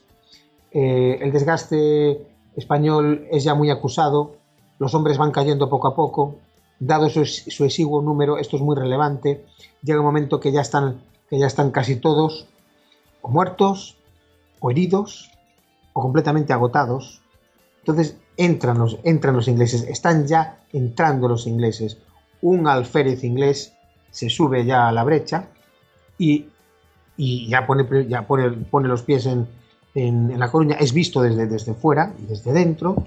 Y entonces ocurre algo extraordinario, y es que las mujeres las mujeres que eh, hasta ese momento no habían entrado en combate físico, aunque sí que habían ayudado a sus maridos, incluso habían ayudado a recargar las armas, en ese momento entran en combate. Muchas de ellas armadas con, con petos, morriones, picas, espadas, de sus maridos muertos o heridos. Una de ellas, y esto es curiosísimo porque es recogido en las relaciones de la época, una mujer que se va a hacer muy famosa ese día, una mujer llamada Mayor Fernández de la Cámara Pita, para la historia, María Pita, blandiendo una pica, aquellas picas tan largas de esta época, pues ensarta como un, como un pincho moruno al, al, gigantón inglés, al alférez, y lo despeña, lo despeña por, lo despeña por la grieta de abajo. Por ahí abajo, sí. Y en ese momento eh, entran en combate las mujeres en un número aproximado de mil y una de las cosas más importantes, probablemente la más importante que hacen, es utilizar este acopio de piedras del que hablábamos antes para arrojarlo sobre la cabeza de los asaltantes. Esto es recogido por, también por documentos ingleses, documentos ingleses que dicen que Y, fueron, y por las piedras fueron los caballeros y los soldados ingleses tan dolorosamente golpeados que les fue imposible aguantarlo. Esto dicho por documentos ingleses este, en este momento. Y es verdad, si tú, estás subiendo, intentando entrar en una ciudad, y una señora cabreada desde 7 metros de altura te tira un adoquín de 40 kilos, eso es muchísimo más mortífero que cualquier cosa. Muchísimo más mortífero que fuegos de arcabuz, de mosquete, líquidos ardientes. Una pedrada desde, ese, desde esa altura coge una, bueno, la energía cinética acaba con el soldado que esté subiendo, con el que está abajo y con el otro. Y no fueron una, fueron miles de piedras. Muchas mujeres fueron abatidas. Fueron abatidas desde, por, barridas por los tiros eh, ingleses desde, desde, la huerta del convento de Santo Domingo. Pero es igual, porque había muchas y, ya no tenían, nada, no tenían nada que perder. Muchas mujeres murieron en ese momento. Tenemos el nombre, tenemos el nombre de, unos, de, unas cuantas. Pero en todo caso, eh, eh, los ingleses acaban cediendo, el desgaste que están sufriendo es, demasiado grande, la contraarmada diseñada para la conquista de Lisboa, diseñada para destruir la Gran Armada de Santander, está sufriendo un desgaste, un ritmo frenético de bajas, intentando tomar una pequeñita, pequeñísima ciudad en aquella época de 4.000 habitantes. Eh, Norris ordena parar el ataque eh, y, debido a este, a este desgaste extremo. Y al mismo tiempo, al mismo tiempo que ocurre esto, se produce el ataque, el ataque masivo a San Antón, el más, el, más importante de todos, con 40 barcazas grandes, algunas dotadas de artillería. San Antón es atacado. Y también la refriega es muy dura en San Antón. Habían, como estaba sin acabar, pero habían, habían puesto centenas, habían puesto árboles, mm, habían puesto maderas para para cerrar los lugares todavía sin acabar del, castillo. El castillo se defiende con artillería desde lejos, hunde varias lanchas, varios lanchones, y después con mosquetería y arcabucería desde cerca. Em, la, artillería plantada en, la muralla coruñesa tira también hacia estas barcazas, eh, tira por elevación y también tira, eh, tira, de través a, las barcazas, hunden varias barcazas eh, se tiñe de, sangre la, bahía eh, y también cejan, eh, también el castillo de San Antón se salva. Así vemos que el 14 de mayo consigue salvarse el dispositivo defensivo San Antón Ciudad Alta. Y ha, sido un día de pérdidas cuantiosas para los ingleses. de hecho, este es el día, el primer punto de inflexión de la contraarmada, porque ese día los ingleses deciden no seguir perdiendo hombres en la toma de La Coruña. el día siguiente, el día 15, es día de entierros y eh, los ingleses ya piensan en el reembarque. Pero tienen un problema, porque al, haber sobrevivido el dispositivo San Antón, Ciudad Alta, el puerto, el puerto de La Coruña eh, no, es, no, no, es, eh, no es accesible para la tropa para, perdón, para la Armada. Entonces tienen que hacer el reembarque. Ellos pensaban hacer el reembarque en el puerto de La Coruña, pero no pueden hacerlo. Tienen que hacer el reembarque en, la ría abierta, eh, andando pues eh, un par de kilómetros, no, por tierra más, tres kilómetros. Entonces, y esto es, muy, esto es un expediente muy peliagudo, porque en el, momento del reembarque, cuando el reembarque esté a medio hacer, pues es muy fácil que se produzca un ataque, un ataque de las tropas gallegas. Parece que hagamos una pausita aquí. y, tratamos el reembarque. ¿Vale? Perfecto. Perfecto.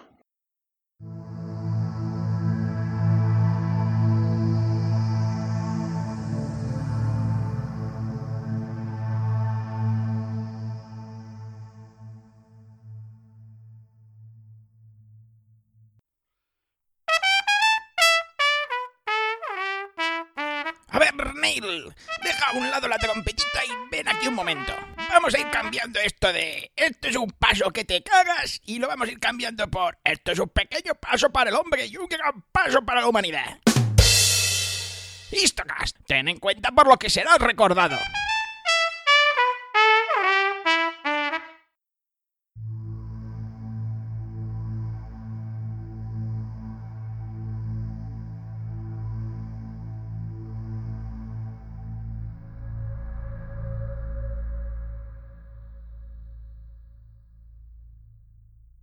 Bueno, ya hemos vuelto de la pausa y, nada, pues eh, habíamos interrumpido aquí a Luis que estaba ya terminando eh, pues ese asedio y sitio a La Coruña, así que bueno, que en, en Lisboa están más que informados que los ingleses que ese revés les había retrasado, que ya iban, si ya iban con prisas, ahora van con muchas más prisas y, bueno, empiezan las desavenencias entre los, entre los mandos y ya no se atreven tanto a hacer un ataque directo, etcétera, etcétera, etcétera.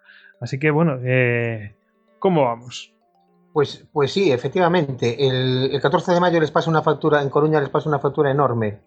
De hecho, es el primer punto de inflexión de la contraarmada. Los ingleses a partir de ese momento lo que, lo que pretenden ya sencillamente es irse de La Coruña pero no pueden irse de La Coruña de rositas muy fácilmente. ¿Por qué? Porque las tropas gallegas ya en un buen número están en el puente del Burgo y el puente del Burgo está en el camino desde La Coruña a la playa de Oza donde tienen su armada. En otras palabras, pueden las tropas de refuerzo gallegas pueden atacarlos en el momento del reembarque. Momento de reembarque que como sabemos es muy delicado para, para los ejércitos. Entonces la única solución que tienen es presentar batalla a las tropas gallegas.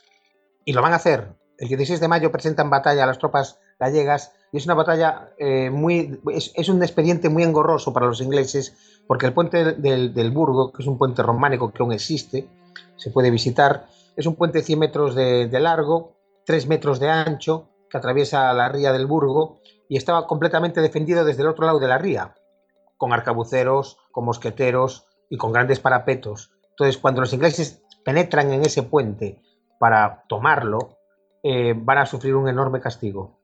Hasta tal punto que es rechazada la primera oleada, es rechazada una segunda oleada mucho más, mucho más eh, numerosa, y la tercera oleada ya tienen que intervenir pues, los caballeros y los soldados profesionales ingleses, entre ellos, por ejemplo, el propio hermano de, Norris, el comandante de las tropas de tierra, que va a ser herido, y consiguen a la postre tomar el puente del Burgo y dispersar a las, tropas gallegas, pero como reconocen las fuentes, las propias fuentes inglesas, que no los panfletos a los que hacíamos referencia al principio. Según los panfletos, un inglés mató 1.500 españoles, pero según las verdaderas fuentes inglesas que recoge Berhan, como hablábamos antes, y que, y que hablan sobre los, los testimonios presenciales de cartas que se escribieron entre sí eh, y, a, otros familiares, pues eh, hubo, enorme, hubo un enorme, otro desgaste enorme entre las mejores tropas inglesas. Así, el 16 de mayo consiguen dispersar a las tropas gallegas con grandes pérdidas inglesas y el después de dos intentos incendiarios ah, sobre La Coruña en bajamar por la noche que son, que son rechazados, el 19 de mayo zarpa la contraarmada de La Coruña. que a modo de resumen, qué les ha pasado? Pues no han perdido menos de 1.500 hombres. El número de heridos y enfermos pasa de los 4.000 y sobre todo han sido derrotados en una pequeña ciudad. Ahora tienen que poner rumbo a la grandísima Lisboa.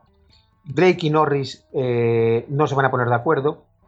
El plan inicial consistía en un ataque frontal al estuario del Tajo, aprovechando viento y marea. Cuando sube la marea, se llena el mar de la paja y hay una enorme corriente de entrada al estuario de Lisboa. Si aprovechas una subida de marea. Sería entrar por la, la, plaza esta que le llaman como de las armas, ¿se llama ahora? sí, sí, sí. Sí, la plaza del comercio, la plaza de o sea, la plaza de, plaza de comercio, eso es. Sería entrar por ahí, ¿no? Entrar por ahí, entrar por ahí. Si aparte por ahí, por esa zona, ya no existía la cerca fernandina, ya no existía la muralla que cerraba, que cerraba Lisboa y aprovechando viento y marea propicias, como había dicho Alonso, de Bazán en el informe que, hablaba antes, sería imposible parar a la flota porque entrarían los barcos a, tan, a, tal velocidad que los cañones, que en aquella época tenían una cadencia eh, muy baja, pues tendrían tiempo de uno o dos disparos. La flota prácticamente intacta atacaría a Lisboa por el frente, por la barra marítima y no había defensa. por ese frente no había defensa. Sin embargo, eh, Norris no se atreve, no se atreve. Hay un consejo de guerra en Cabo La Roca, eh, cerca de Peniche, y ahí eh, se pelean Drake y Norris, y Norris decide desembarcar sus hombres en Peniche, a 80 kilómetros de Lisboa, e iniciar una muy azarosa expedición terrestre en la esperanza de que se vayan sumando los portugueses, como había prometido el, don Antonio, el prior de Crato, que se vayan sumando en gran número los portugueses al ejército inglés y se forje así un gigantesco ejército anglo-portugués que tome Lisboa. Drake no está de acuerdo con esto, pero Norris es el, es el comandante de los hombres. Y así la contraarmada comete un error garrafal. Un error garrafal hijo de, un, de, la, de, la ausencia de un mando militar único. La, la, Gran Armada Española habrá cometido errores, sí, sobre todo los errores derivados de un mando militar único, el de Medina Sidonia, que no era el apropiado. Tenía que haber sido Álvaro de Bazán, tenía que haber sido Recalde, el, que, hubiese comandado la flota. Sin embargo, Medina Sidonia sí que ejercía un mando militar único, que a la postre sí que salvó, sí que salvó la Gran Armada una vez que fracasó en su intento. Sin embargo, la contraarmada no tiene un mando militar único y, es, y esta bicefalia va, eh, va, va a producir un enorme error el enorme error de partir en dos las fuerzas y de que Norris con, la infantería inicie este, esta expedición. Eso me recuerda un poco a, la expedición, bueno, la famosa batalla de Cartagena de Indias, el sitio de Cartagena de Indias por parte de, Vernon y, bueno, pues, eh, pues mm, Vernon en realidad manejaba, eh, no era mando único, manejaba lo que era la flota y luego ya estaba el, pues las tropas de a pie, ¿no? Y que tenían su propio mando y, es un poco igual, ¿no? Pues estaba el mando del el mando de la flota y luego el mando de las tropas. Y claro, estamos en las mismas. Eso, claro, lo que te digo es varios siglos después, pero sigue con lo mismo, vamos. Bueno, pasó también, pasó también en el sitio de Malta, unos años antes, con los dos, Efectivamente. con los dos bajas turcos, el de mar y el de tierra.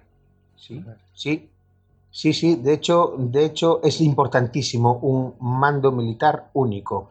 La Coruña se salvó de otras cosas porque tenía el marqués de Cerralbo, que era el gobernador y capitán general de Galicia, porque tenía a Luis de León, que era un sargento mayor que transmitía las órdenes, y todos los soldados de La Coruña, toda la población de La Coruña, funcionó como un tercio, bajo un mando militar estricto. Eh, después, evidentemente, hubo acciones espontáneas de heroísmo, pero dentro de un, de un orden general. Y, sin embargo, aquí, es aquí, y aquí, estamos en el, en el polo contrario. Drake y Norris además se pelean. Norris desembarca su infantería.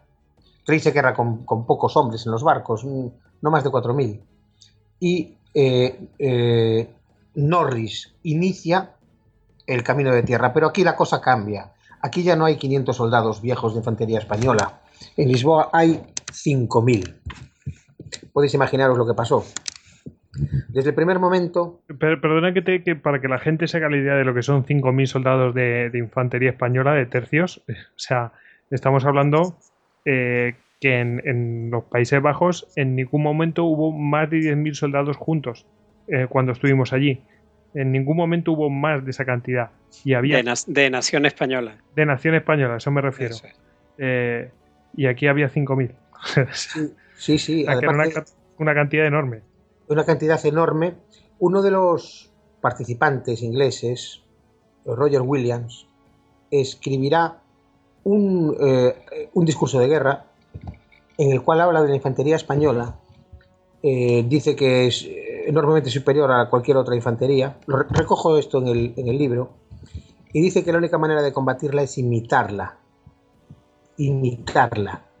Y verdaderamente eh, en la infantería española llevaba mucho tiempo siendo el modelo de todas las infanterías. El propio Enrique VIII tenía mil. Su, la guardia personal de Enrique VIII de Inglaterra eran mil soldados españoles. Y, en las trifulcas que tuvo con, en las guerras intestinas nunca los utilizó nunca los utilizó porque eso, esos eran los valiosos. Y aquí se demostró de un modo fehaciente. De hecho, ya, ya obstaculizaron de tal manera el desembarco el desembarco tuvo que hacerse en una zona rocosa e inaccesible, muy peligrosa, de la playa de la Consolación. Eh, varias barcazas se fueron a pique, murieron muchos hombres, también recogido en fuentes inglesas y españoles y españolas. Al final, eh, después de este, de este desgaste, y de dos horas de lucha consigue tomar eh, tierra el grueso del ejército de Norris. La estrategia española entonces va a ser muy clara. Em, Alberto, Alberto, que en ese momento es virrey de Portugal, Alberto, el que será futuro rey de Bélgica, eh, ha recibido órdenes muy precisas. Lo que, tiene que, lo que tiene que hacer por encima de todo es conservar Lisboa, porque al conservar Lisboa conserva Portugal. Entonces, el grueso de las tropas españolas van a permanecer siempre en Lisboa. Y lo que va a ser, eh, lo que va a hacer es mantener un número de tropas fuera para, para, ¿para qué? Para, para hostigar permanentemente a las tropas de Norris en su aproximación a Lisboa, para hacer la táctica de tierra quemada e impedirles el habituallamiento, y para mantener aislada, aislado el ejército de tierra de la flota de Drake. Drake zarpa de, Peniche y fondea en Cascais a la entrada del estuario con el plan de lanzar un ataque en Tenaza, lanzar un ataque por tierra y por mar al mismo tiempo a Lisboa. Pero ya no van a tener más comunicación Drake y Norris debido a estas a, esta pues al ejército español. Norris, Norris empieza un penosísimo viaje de ida de ida y no vuelta hacia, hacia, hacia Lisboa. Todos los días van cayendo eh, ingleses. Tenemos una ventaja que es la caballería. Eh, la contraarmada estaba muy mal, muy mal diseñada. La contraarmada no tenía ni cañones de asedio, algo que verdaderamente va a sorprender mucho al comandante en jefe de, las tropas eh, extramuros de, en ese momento en Lisboa, Em, el conde de Fuentes. Conde de Fuentes, al, descubrir que no tienen cañones de asedio, va a pensar que hay una estratagema secreta eh, en el interior de Lisboa, porque si no, ¿cómo van a querer tomar Lisboa sin cañones de asedio? Pero tampoco tienen carros ni caballos. Venía muy mal, estaba mucho mejor dotada, estaba muchísimo mejor preparada la gran armada que la contraarmada, sin comparación. Eh, entonces inician este, este viaje sin retorno van perdiendo hombres cada día, los problemas alimentarios se van haciendo eh, cada vez peores, pues tienen que comer inmundicias, se ponen enfermos. Los españoles lo que, lo que van a hacer es hostigarlos, pero dejar que vayan adentrándose en el terreno portugués. Los dejan, los dejan que afronten esa marcha. Los dejan entrar. Los dejan entrar, los hostigan, se enfrentan, pero los dejan entrar hasta, eh, hasta el 1 de junio, el 1 de junio, el 1 de junio van a sufrir una terrible encamisada. ¿Qué es una encamisada? Y, una, encamisada, que es una palabra española de la época, pero he encontrado la palabra esta también en los documentos ingleses. En los documentos ingleses he encontrado la palabra camisado. Una encamisada, como, como seguro que Hugo ya sabe, era, era una operación comando nocturna muy famosa de los, del ejército español, de la infantería española, que consistía en que los, en que los soldados se ponían sobre sus petos camisas blancas para no matarse entre sí y lanzaban ataques sorpresa nocturnos contra las posiciones enemigas, un ataque relámpago eh, con armas blancas en un primer momento, después se podían hacer acto de presencia arcabuces y mosquetes, clavaban los cañones, inutilizaban los cañones clavándolos, de tal manera que ya no, no podían disparar y en un, en, un, abrir y cerrar de ojos podía matar a centenares de hombres. Sufre una tremenda encamisada, una tremenda encamisada el 1 de junio, en, la cual eh, se acercan, se acercan los, eh, la infantería española gritando ¡Viva don Antonio! ¡Viva don Antonio! Los ingleses se creen que vienen portugueses, son degollados los centinelas, entran en el campamento y pasan a cuchillo a, centenares de hombres. Esa es muy buena. vaya, inventiva. Viva don Antonio. Sí, la verdad es que en ese sentido tuvimos mala intención. Hay que reconocerlo. A ver, no es mala intención. Es que eh, la ocurrencia es buenísima. Sí, es que es buenísima. claro, pero es que nos hubieran pillado incluso a nosotros con esa. Es verdad, es verdad, tenían la enorme ventaja de la, de la cercanía entre los, entre los hermanos ibéricos. Los ingleses estaban en tierra extraña, pero los españoles, los, viva don Antonio se dice lo mismo en portugués que en, en español. Y si no se pronuncia exactamente igual, desde luego en inglés no va a reconocer la diferencia. Entonces, eh, pues esa encamisada les hace, les hace mucho daño. Llegan ya a Lisboa en un estado bastante lamentable. Lisboa, como sabemos, es una, ciudad, era una ciudad muy grande. Se había ya vertido extramuros. Eh, muchos de los son llamados intramuros los conventos. Hay anécdotas muy divertidas, porque cuando todas las monjas de los conventos extramuros eh, penetran en la ciudad, pues tienen que ir a dormir a, pues como no hay mucho sitio, tienen que ir a dormir a las celdas de los curas de los conventos, de los monasterios intramuros. Haya, va a haber algunas habladurías. Sí. Madre mía. O sea, que, que, está hasta la ciudad de, hasta la ciudad está de, risas, ¿eh? O sea, a pesar de todo, ¿no? Sí, sí, hay mucha intrahistoria. El, libro, el libro el libro es muy minucioso, muy, muy minucioso y cuenta muchísimas anécdotas de este tipo, porque claro, son anécdotas que están recogidas en los documentos y además te acercan muy de, te acercan de verdad a, a, la historia. Otros, otros quieren, muchos portugueses, muchos lisboetas quieren huir de Lisboa y muchos de hecho van a, van a huir hacia el sur, con lo cual van a hacer el negocio del siglo los dueños de carros y de caballos, hasta el punto de que va a tener que intervenir la autoridad del virrey de Portugal, de Alberto, para controlar los precios de los fletes de los transportes. En fin, ocurren eh, esas, esa, esa, semana de acercamiento, mientras, mientras uno se acerca a Lisboa, ocurren muchas cosas en, Lisboa y, en esa ruta de acercamiento. Al final consiguen llegar allí. Como sabéis, Lisboa está presidida por el, por el castillo de San Jorge, que está elevado sobre un roquedal eh, muy alto y, desde ese castillo, en ese castillo había importante artillería, artillería que disparaba por elevación y que disparaba por elevación eh, y, con gran alcance. Cuando los ingleses se acercan ya a Lisboa, pues son barridos por la artillería de San Jorge.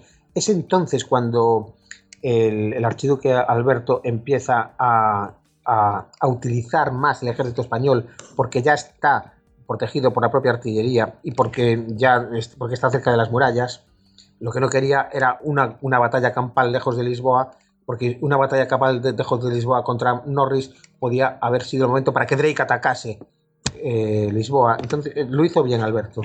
Eh, y en todo caso, los ingleses consiguen hacerse fuertes y acampar en el barrio de la Vica, extramuros de Lisboa, en el barrio que mira hacia hacia, hacia, hacia la salida al mar, en el barrio que mira hacia, hacia Drake en ese momento.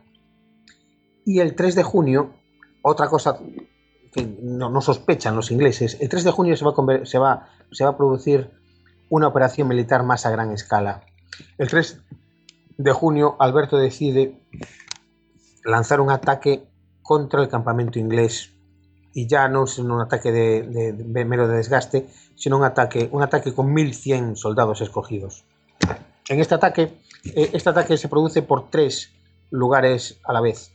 Y eh, los, españoles, es un ataque que se produce a, media, a, mediodía, por tres lugares, atacan por tres lugares y consiguen consiguen eh, un enorme bueno consiguen exterminar el, el regimiento del coronel Brett Brett muere, el coronel Brett muere rodeado de sus capitanes. Em, y este es el segundo punto de inflexión de la contraarmada. Una vez que se produce este ataque el 3 de junio, ataque que es rigurosamente, está rigurosamente ocultado por, las, por, los panfletos ingleses que han servido de, que han servido de fuente para, para lo que hablaba antes, la clarísima biografía sobre ese hecho. Este ataque, este ataque es ya lo que hace que Norris cambie de, de designio, que la contraarmada ya tenga como única misión intentar sobrevivir. Antes de este ataque, que no quiero que se me olvide, eh, los ingleses van a intentar sus caballos de, de, Troya. Los ingleses van a intentar entrar subrepticiamente en Lisboa la noche del 2 de junio. ¿Cómo lo hacen? Pues eh, mediante caballeros portugueses, como Ruiz Díaz Lobo, caballeros portugueses fieles a don Antonio, que intentan convencer a el monasterio de Nuestra Señora de Gracia para que les dejen entrar en ese monasterio ese monasterio estaba colindando, estaba extramuros, pero pegado a los muros. Si entraban por ese monasterio podían hacer un agujero en los muros sin que se enterasen y por ahí podían haber entrado en Lisboa. Pero Ruiz Díaz Lobo es, es atrapado. Es atrapado con mucha discreción y este caballo de Troya eh, queda completamente mm, eh, desactivado. Otra posibilidad era atacar un lugar cercano al mar en el cual los, los antonianos, los posibles antonianos, seguidores de don, de don Antonio, que estuviesen dentro de Lisboa, eh, debilitarían, debilitarían las murallas por un punto para que pudiesen entrar. Esto tampoco se produjo. Y al final, ni, tampoco se produjo que los antonianos, eh, si es que los hubo en Lisboa, abriesen una puerta en un momento determinado. Entonces, pero en todo caso, Alberto, para huir de estas posibilidades, es por lo que el 3 de junio, como decía, lanza este ataque masivo. Al lanzarlo, eh, extermina el, regimiento de Coronel Brett y, el día 4 de junio eh, ya cambiaron las tornas. El día 4 de junio de 1589 los ingleses se dedican a enterrar a sus muertos, hacen una muy solemne ceremonia para Brett y para sus, sus oficiales y este 4 de junio por la noche encienden y ceban las hogueras del campamento para hacer ver a los españoles que se disponen a dormir ahí, en Lisboa, y huyen de Lisboa, una huida nocturna, abandonando heridos, enfermos, cansados y todos aquellos que no puedan seguir al, ejército. Esta, esta retirada nocturna esto, por cierto, se, ha utilizado en todos los lugares del mundo, porque me acuerdo de un capítulo que hice con mi hermano eh, en Japón que era, vamos, la utilización de las noches y las fogatas, vamos, súper utilizado. Pues perdona que te he interrumpido. Sí, sí, sí, sí. Pues aquí en documentos. esto recogido rigurosamente en documentos. En todo caso, aquí lo que ocurre es que esta retirada es detectada por los centinelas españoles, es detectada por las galeras de Alonso de Bazán que protegen el, frente marítimo lisboeta. Estas galeras atacan a los, a los, a los, que, están, a los que están yéndose y la retirada se convierte en desbandada.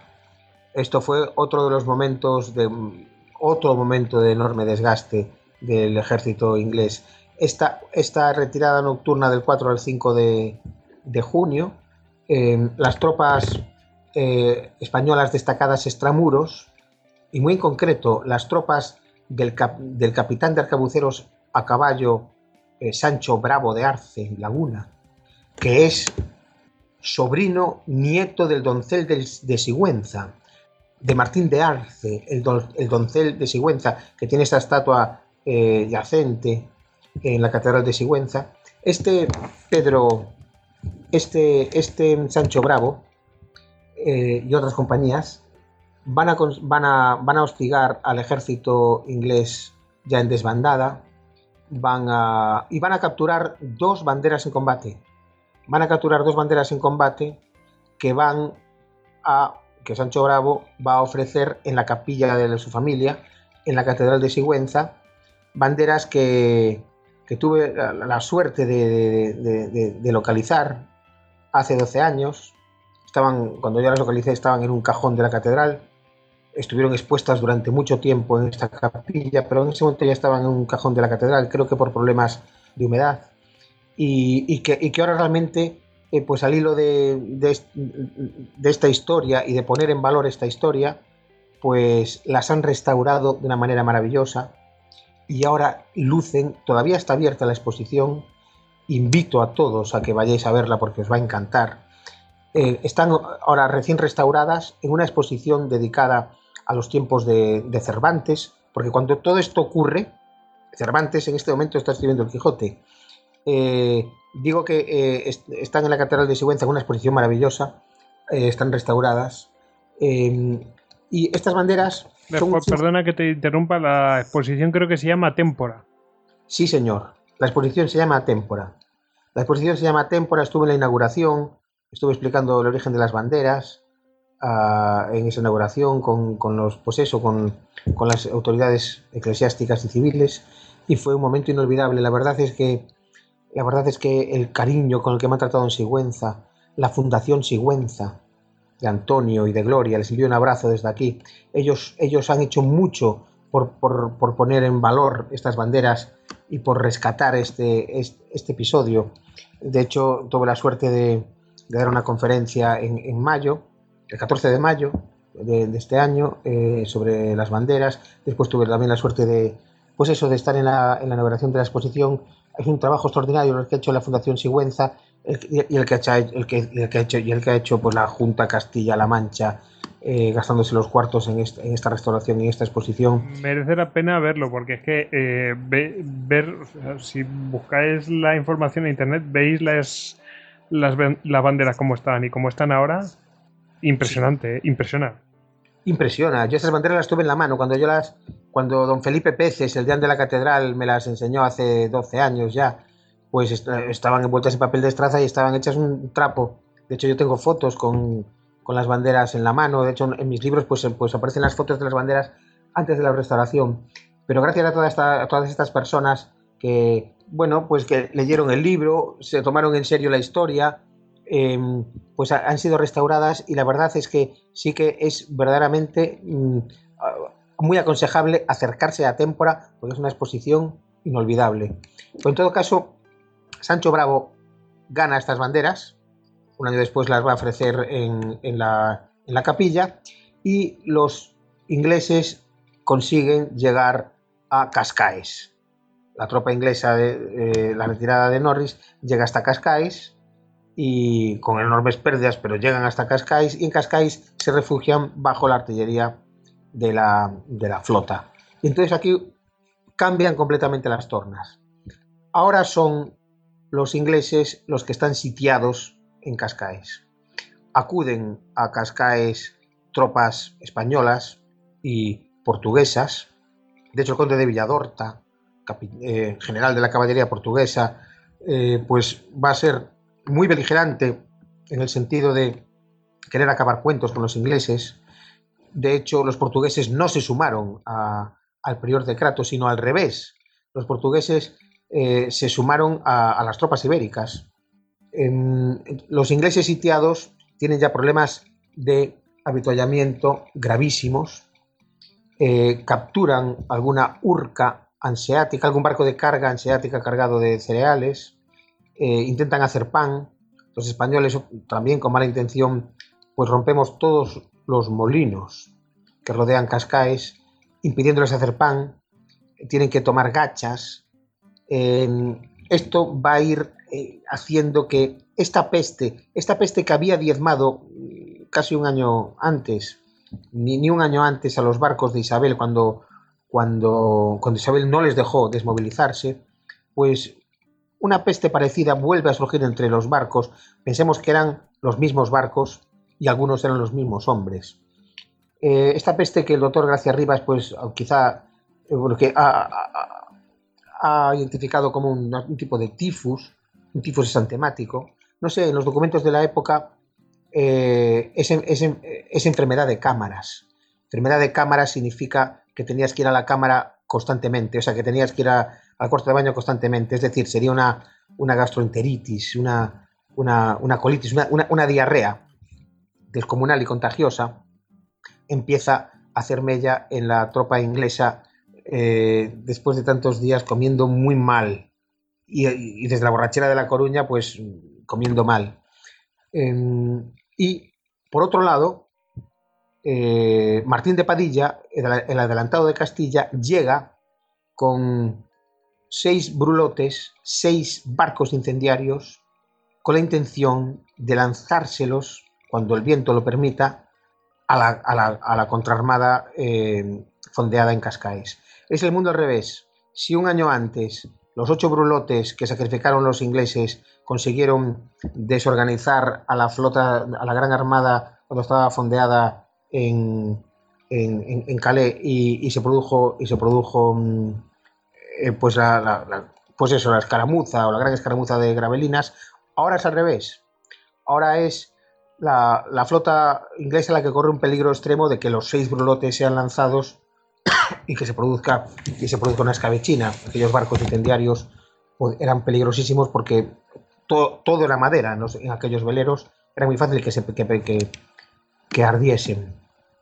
Em, entonces afluye eh, em, Martín de Padilla, por otro lado está Alonso de Bazán, ya hay un número importante de galeras españolas eh, dispuestas a atacar a los barcos ingleses, galeras, barcos con la ventaja de que son barcos bélicos, pero no solo bélicos, sino barcos a remos. Y en este, en este caso va a ser una ventaja fundamental. Drake, aterrorizado por la posibilidad de este ataque de los burlotes, pues el 20 de junio zarpa sin vientos propicios, se produce una calma chicha, las galeras, un poco después, las galeras ya salen en su persecución, al día siguiente, 21 de junio, hay una calma chicha, las galeras eh, y las galeras en una calma chicha contra barcos de vela, pues la verdad es que tienen una ventaja estratégica tremenda. Eso para, que la gente no, para, que no lo, conozca, vamos, calma chicha que no sopla viento. Entonces, eh, las naves atlánticas, como las que tienen los, los ingleses en ese momento, pues es que no pueden moverse. Entonces están a merced de los pues de las galeras que van a remo y a, vela. Por lo menos tienen a remo, entonces pueden alcanzarle y maniobrar. Esa es la verdad. Eso es lo que ocurrió. Entonces, ¿qué hacen las galeras? Pues las galeras van interponiéndose en los barcos rezagados, van situándose a popa de los barcos ingleses y los acribillan. Los acribillan, aquellos, barcos bélicos, pues aquellos, barcos a vela tenían, tenían su artillería a babor y estribor pero en popa las galeras con sus tremendos cañones de crujía y con, y con tripulaciones perfectamente preparadas con sus mosqueteros, pues hacen una escabechina tremenda. De hecho, empiezan a hundir barcos. Empiezan a hundir barcos ingleses. Los barcos ingleses no pueden acudir en ayuda de nadie porque están flotando como cáscaras de nuez sin viento. Y se produce, pues eso, eh, la, pérdida, la pérdida de bastantes barcos. Muchos barcos incendiados, otros capturados, también habían capturado días antes barcos que antes habían sido capturados por los ingleses. En total, pues entre 9 y 11 barcos eh, son incendiados, hundidos o capturados. Otros muchos eh, son averiados y no van a poder ya navegar a la misma velocidad que los otros. Eh, la contraarmada entonces lo, que, lo que hace es mm, sufrir estoicamente e intentar escaparse de este ataque sin intentar repelerlo. Y se dispersa cuando el viento vuelve a levantarse. Entonces, bueno, se pierde mucho, la, se pierde, se pierde la pista de muchos barcos. aunque salen, salen galeras españolas espías a seguir, al seguir a la cola de la, de la contraarmada eh, sus movimientos, las galeras barcos muy manejables que podían mantener la distancia eh, como quisieran, eh, la contraarmada pierde muchos barcos, pierde muchos barcos e intenta, eh, se, parte en dos, se parte en dos, la primera, el, primer cuerpo de la, de la contraarmada, el primer cuerpo de la contraarmada había zarpado antes que Drake, en este cuerpo iba el, pues iba el favorito de la reina, de Beret, el favorito de la reina, porque en todo esto hay una, hay una hay una intrahistoria alucinante en la contraarmada y es que, y es que el conde de Essex, Robert de Beret, se había escapado de, debajo de las faldas de la reina Isabel para alistarse en esta contraarmada. La reina Isabel estaba buscándolo desesperadamente, había mandado eh, emisarios ya para, para, que, para, para, atraparlo en La Coruña para que volviese a, Londres. Eh, en todo caso, mientras Drake está fondeado en Cascais, en Cascais llegan nuevos emisarios, nuevas cartas de la reina en las cuales verdaderamente la reina se muestra completamente encolerizada porque no han ido a Santander. Es más, le dice que espera que ya hayan ido a Santander en el interregno, en, el intervalo de que mientras llega la carta. Eh, de hecho, ¿Qué cosa, qué cosa más mm, fuera de la, de la, realidad, pero vamos, me imagino la cólera de esta mujer. Eh, vamos, es como lo de. Mm, lo que nos, siempre nos preguntamos, ¿por qué no se atacó Plymouth cuando se tuvo la ocasión? Pero bueno, en ese momento es que no tenían orden de atacar Plymouth, lo que sería la Armada Invencible, ¿no? Que son los paralelismos que hay entre una campaña y otra, ¿no? Sí, la verdad es que eh, Álvaro de Bazán hubiese atacado Plymouth, sin duda. Yo creo que sí. Y Recalde hubiese atacado Plymouth, sin duda. El problema es que Medina Sidonia, primero, no era un hombre de mar y por otro lado llevaba unas órdenes estrictas. Por ejemplo, llevaba la orden de atacar, de, tener un, como, un, objetivo secundario, podía haber atacado la isla de, White, pero no llevaba órdenes de atacar Plymouth y Medina Sidonia llevaba la orden de escoltar a los tercios de Alejandro Farnesio. Entonces, eh, no supo hasta qué punto era importante aprovechar el viento. Eh, eso sí que fue una pena, fue una verdadera. Esa, es la, eh, eso es el mayor error de la. Bueno, es uno de los grandes errores de la Gran Armada. No haber atacado, no haber atacado Plymouth. Porque si hubiese atacado Plymouth, sí que hubiese destruido la flota inglesa. Pero es que en este, en este caso es que directamente tenían órdenes de atacar a la, flota española. O sea, que era todavía más grande este error de, la contraarmada. Sí, el error de la contraarmada. Eh, el error de la contraarmada es el error de la contraarmada fue motivado porque en realidad era una incursión pirática y los piratas no obedecen las órdenes reales. El error, de la contraarmada tiene relación con, la propia naturaleza de la flota. No era una flota eh, real ni era una flota controlada por la reina.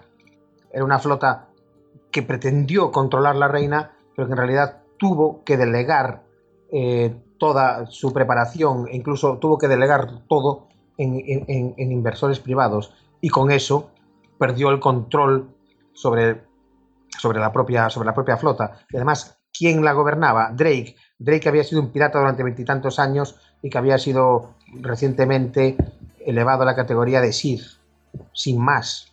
No había ningún lord, eh, no había ningún gran aristócrata inglés controlando esa flota. Iba, por un lado, un pirata elevado a, la categoría de, de y, por otro lado, un general, un general. No había un Medina Sidonia en la contraarmada, no había un, no había un Lord Howard en la contraarmada, no había alguien que verdaderamente pudiese haber, eh, haber, haber ejercido un mando único. Eh, la contraarmada estaba mal concebida desde el principio y, así acabó. Y así acabó. Era una flota, era una flota que tenía, no pudo quitarse ese carácter pirático de la Inglaterra de la época. Eh, no, no, no pudo hacerlo y de hecho, y de hecho fue una flota díscola que no, que no, hizo, no hizo lo que quería la reina. De hecho, en ese momento, cuando después del ataque, después del ataque de las, de las galeras, eh, la flota, bueno, después de que el primer cuerpo con Roger, con Robert, con, con, con se va, consiga aprobar hacia el norte y se vaya hacia Inglaterra, lleguen antes, el segundo cuerpo, el, gran, el grueso de la contraarmada, es atacado por las galeras, como, como decíamos, se dispersa. Y, aquí podemos, y aquí, y el libro lo hace por primera vez, porque se ha escrito mucho sobre esto, y aún se sigue escribiendo cosas sobre esto que, que, no ha tenido acceso a los documentos, a los, a los documentos que nos hablan sobre los informes que van a dar las galeras, las galeras que los persiguen porque no solamente van a ser dos, van a ser dos y después otras dos. Sabemos exactamente lo que pasó a esta flota. Esta flota lo que pretende es volver a Inglaterra. Mucho está escrito sobre que fueron a las Azores. No, no fueron a las Azores. Lo que hicieron fue dar una, dar una gran bordada, metieron, se metieron eh, mar adentro y después volvieron hacia, hacia, hacia tierra, porque en realidad lo que estaban haciendo era navegar contra el viento. Porque tuvieron mala suerte, igual que los españoles tuvimos mala suerte con los tremendos temporales del, Canal de la Mancha y después de, las Islas Británicas eh, el, verano pasado, los ingleses tuvieron mala suerte porque durante esa semana, después del ataque de las galeras, que, que intentan irse a Inglaterra, sufren vientos contrarios. Y estos vientos contrarios los van a demorar de una manera muy dramática. Muy dramática porque verdaderamente es entonces cuando la peste empieza a hacer estragos en la flota tantos estragos hace que los barcos van quedándose sin la mínima cantidad de hombres imprescindible para su gobernabilidad. De hecho, los barcos, tenemos documentos atroces, tenemos cartas escritas desde esos barcos. Eh, los barcos em, se, prestan unos a otros, unos cuantos hombres. Muchos, barcos se van a perder eh, para siempre. La inmensa mayoría de los supervivientes mueren en el viaje de vuelta. De hecho, van dejando un reguero de cadáveres que, aunque parezca increíble, va, super, supera, supera todos los náufragos españoles del año anterior. Eh, entre ellos muchos hombres importantes. Muchos hombres importantes. Drake y Norris se van a salvar, eh, se van a salvar porque ellos sí que comían bien.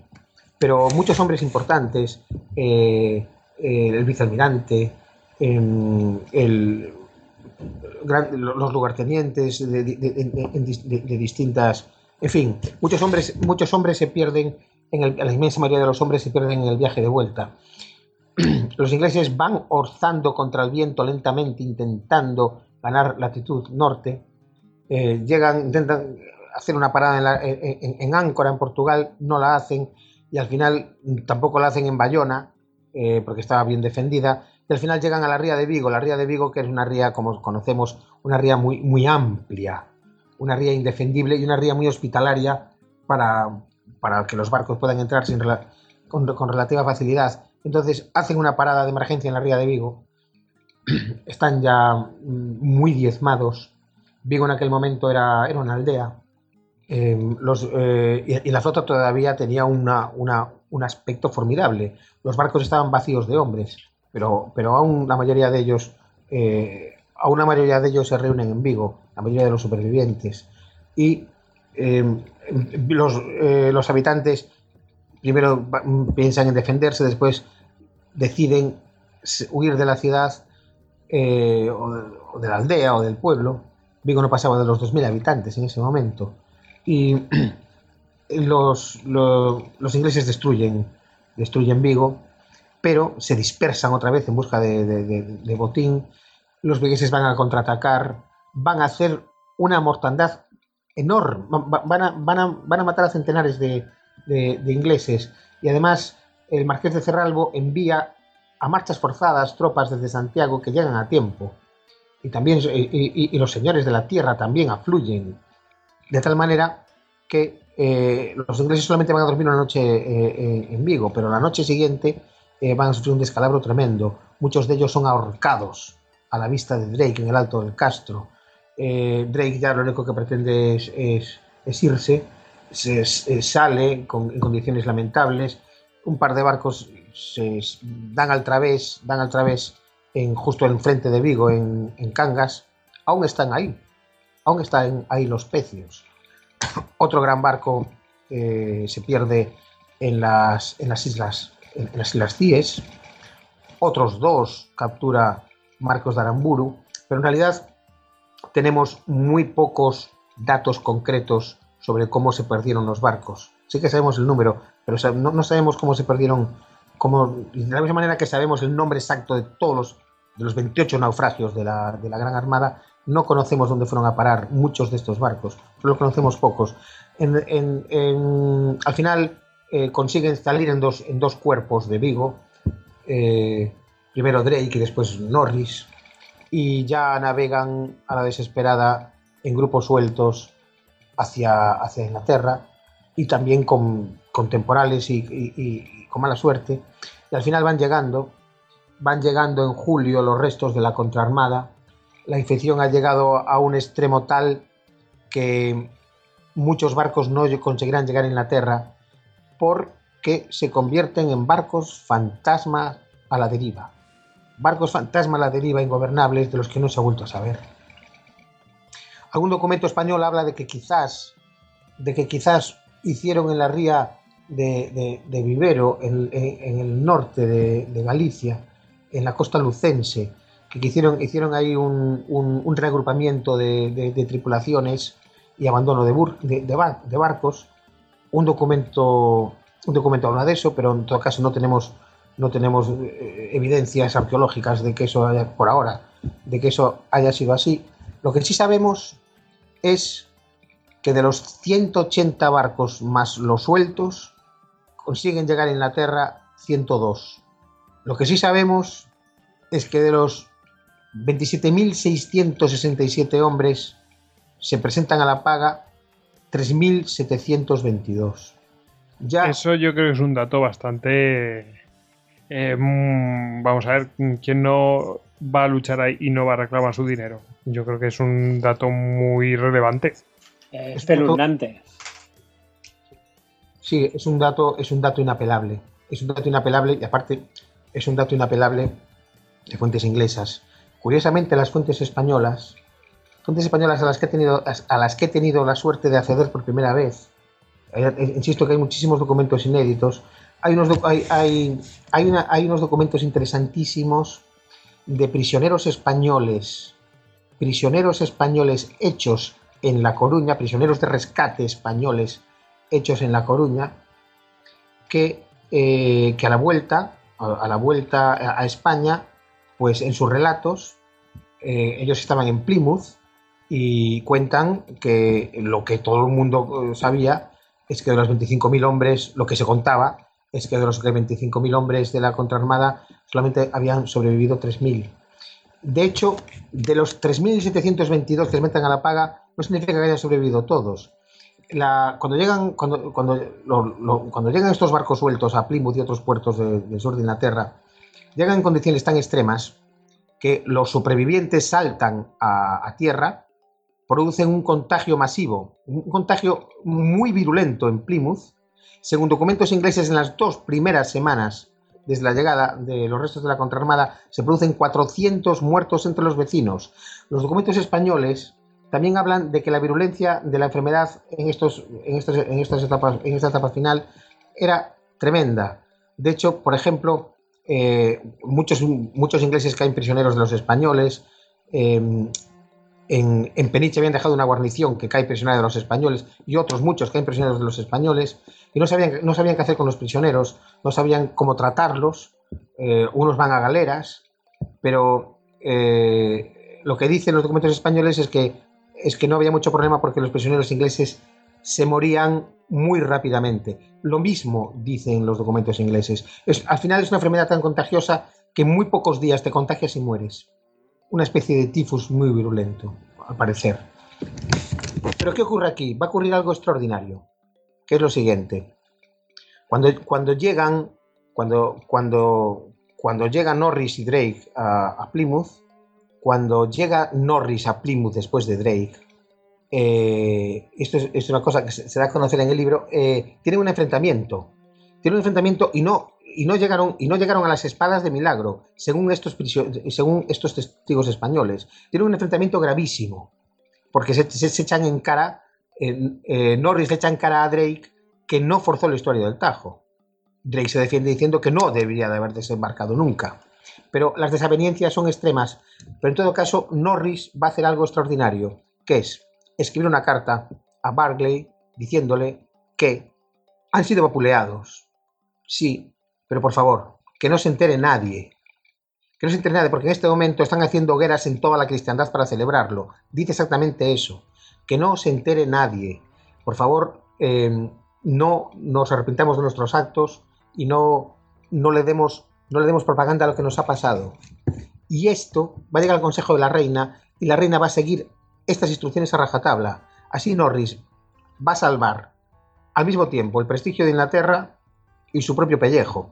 Es una, es, es una muestra de inteligencia y yo creo que los ingleses en este sentido fueron verdaderamente muy inteligentes y yo me quito el sombrero ante la manera como reaccionaron porque, porque mm, ¿qué, ¿qué es lo que hicieron? Aparte de esta carta que envía Norris al Consejo de la Reina, eh, envían emisarios para engañar a la reina.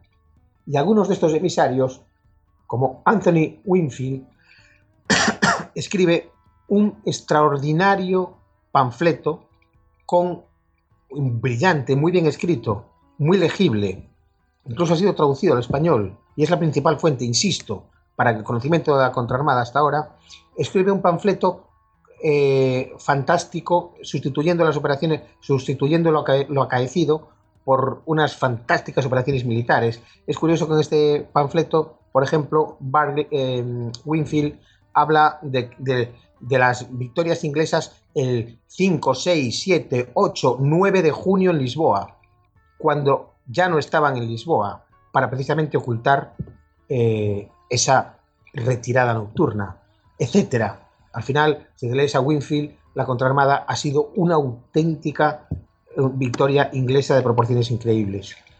Em, Otros panfletos fueron escritos en latín para, para, para, para influir en la opinión pública europea. Panfletos, panfletos de gran calidad que, de los cuales hablo y tengo las portadas en el libro. Y así que ocurrió. ¿Qué ocurrió?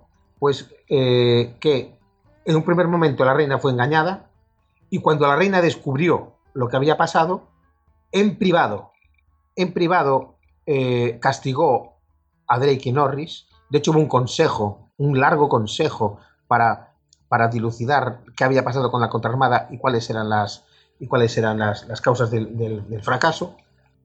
Pero, sin embargo, en público no corrigió las cartas triunfalistas. En público los felicitó. Y así mantuvo el tipo ante la opinión pública inglesa y ante la opinión pública, sobre todo europea. Y esto es una, esto es una maniobra genial.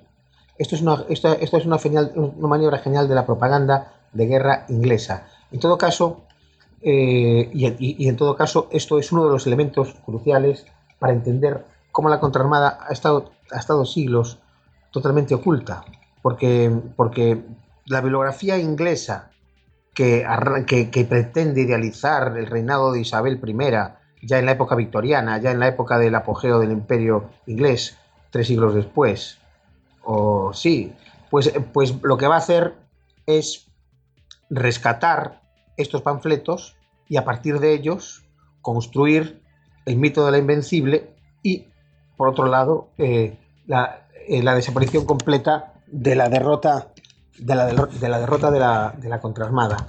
Pero, mm, bueno, no solamente esto explica, no solamente esto explica cómo es posible que haya permanecido oculto a esto 420 y tantos años, sino que por otro lado para España, para España esto tampoco fue un éxito apabullante. España era la primera potencia mundial del momento. Inglaterra era un país secundario.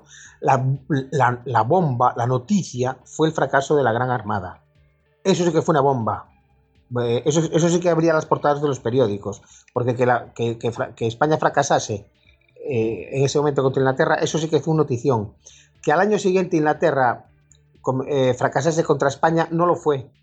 Eso no fue tan noticiable. Y por otro lado, eh, España no vivió eso como una... Los hombres de guerra sí, Felipe II sí, pero la población no vivió eso como una gigantesca victoria, porque en realidad, eh, en realidad, ¿qué pasó en La Coruña? La Coruña quedó convertida en, astillas, salvo la ciudad vieja, quedó convertida en, en cenizas y astillas. Hubo una enorme victoria estratégica, sí, pero esa es la verdad. ¿Y qué ocurrió en Lisboa? Pues como un conato un conato de, asedio fracasado y después los ingleses fueron repelidos y enviados al mar. Pero nadie, no se construyó un mito con la contraarmada. España siguió a sus cosas, pero no, no, no, se centró en esto. Tenía otras cosas en las que pensar. Pero en todo caso, y de hecho tuvo otras cosas en que pensar y la guerra continuó, la guerra continuó y España tuvo que, tuvo que hacer muchas cosas, como por ejemplo acabar con el, pues eso, con, el, con, los hugonotes en Francia, eh, conseguir la tregua de los 12 años con los holandeses, siguieron las guerras y, pero, en todo caso la trascendencia de la contraarmada fue enorme porque Inglaterra perdió la oportunidad de su vida. De hecho, los hombres, Martín de Bobadilla, otros hombres... Aquella ventana, vamos, básicamente. Sí, aquella ventana. Pero aquella ventana verdaderamente es de un tamaño gigantesco. De un tamaño gigantesco. No es más pequeña, ni de eh, ningún caso que, que, otra gigantesca derrota de una trascendencia enorme eh, inglesa a manos de los españoles en Cartagena de Indias, ¿no? en 1741. Estamos hablando de 1589. En 1589 permite el establecimiento definitivo de España en América. España, eh, Inglaterra pasa a la defensiva y, la guerra, la guerra, que, firma eh, la, paz, la paz de 1604 es fundamentalmente favorable a España. Pero sobre todo Inglaterra perdió la oportunidad de penetrar en el imperio español en un momento, en un, en, un momento que todavía era vulnerable, en un momento en el, que, en el que todavía no se habían acabado la red de castillos que lo harían completamente invulnerable como, como, como tuvo que sufrir Vernon en el siglo XVIII. Si la contraarmada hubiese tenido éxito, eh, buena parte de lo que hoy es Iberoamérica hubiese revertido en manos inglesas. Entonces, en ese sentido, eh, la trascendencia de la contraarmada es, es definitiva. Por otro lado, la guerra ya no volvió a, aunque todavía hubo más armadas españolas y más mala suerte con los elementos, eh, la guerra ya no volvió, la guerra, aquella guerra anglo-hispana tan importante no volvió a tener una, ya había pasado su apogeo. Así de esa manera, pues mm, nada, Drake fue simplemente castigado a castigado a superversar las defensas costeras de, Plymouth hasta que en el 95 le dio permiso a la reina para ir a para ir con una gran flota jamás vista a, romper el imperio por el istmo de Panamá y solo consiguió, solo encontró, solo encontró él y Hawkins eh, la, muerte a manos de los españoles. Eh, y Norris tuvo que ser utilizado dos años después, también fue castigado, pero tuvo que ser utilizado dos años después porque, porque Inglaterra estaba perdiendo la guerra. Justo después de la contraarmada, en el año, al año siguiente, ya España se recupera, ya desde la Coruña zarpa una flota que se va a hacer fuerte en Blavet, en Port Louis, en Bretaña. Desde el frente de guerra ya pasa a Bretaña. El frente de guerra lo tienen los ingleses en el Canal de la Mancha. Va a empezar Carlos de Amezola. Bueno, Carlos de Amezola va a lanzar un ataque contra contra contra contra Cornualles, arrasando Pensan, Neblin, otras otras poblaciones costeras recordando aquellos tiempos de Tobar o de Pedro Niño, con aquellos ataques a las costas inglesas, o Martín de Oleaga también va, a destruir barcos en las costas inglesas. La, guerra ya mm, ha cambiado, eh, la guerra ya ha cambiado de signo. Y Felipe II se pone a construir barcos de guerra de verdad, los doce apóstoles, etc.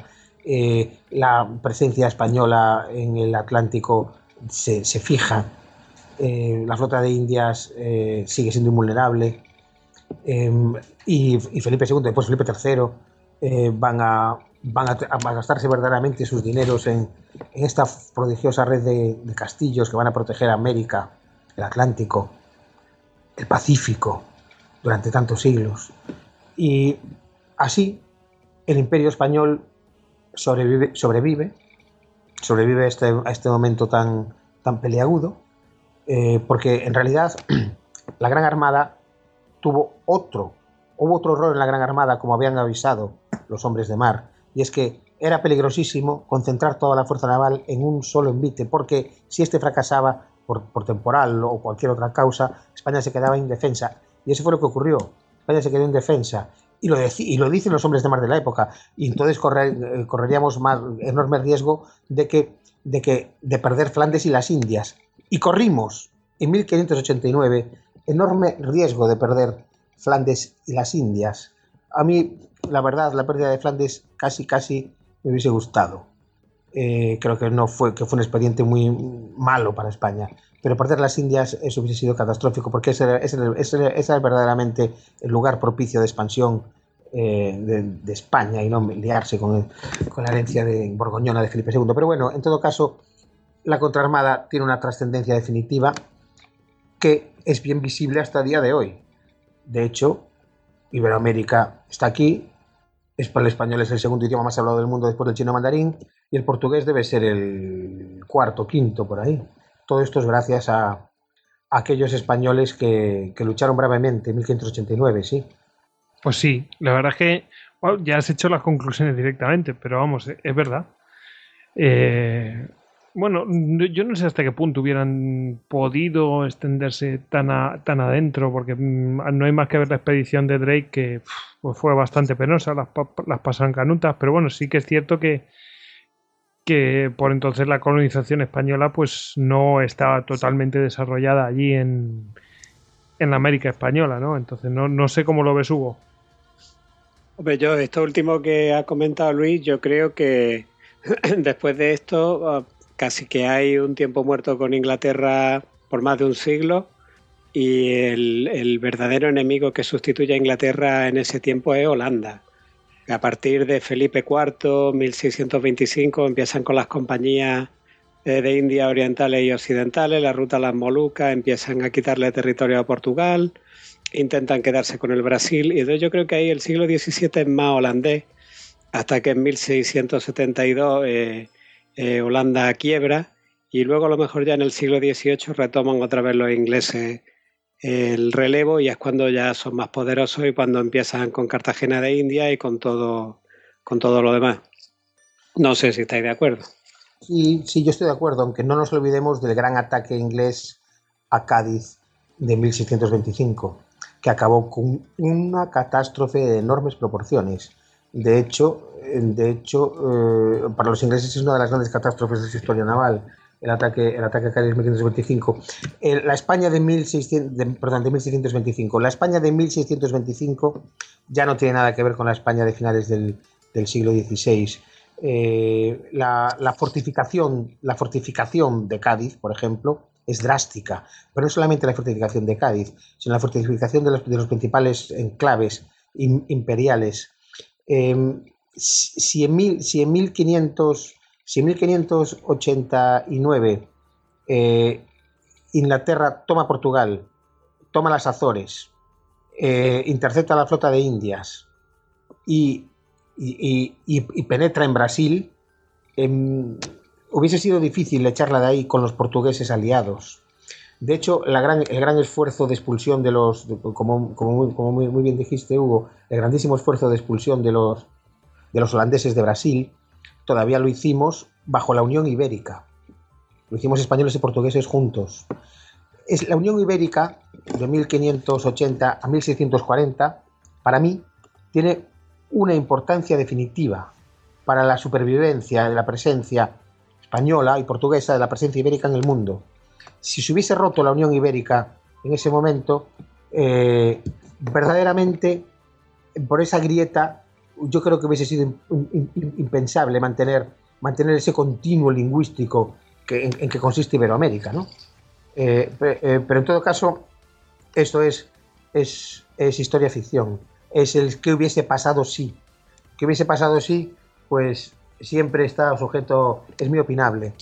sí, pero yo, creo que tienen mucha razón. O sea, yo creo que la, contraarmada es exactamente el, el, primer paso de un gran concepto estratégico que tienen las potencias protestantes, que es de eh, arrebatar Portugal a España.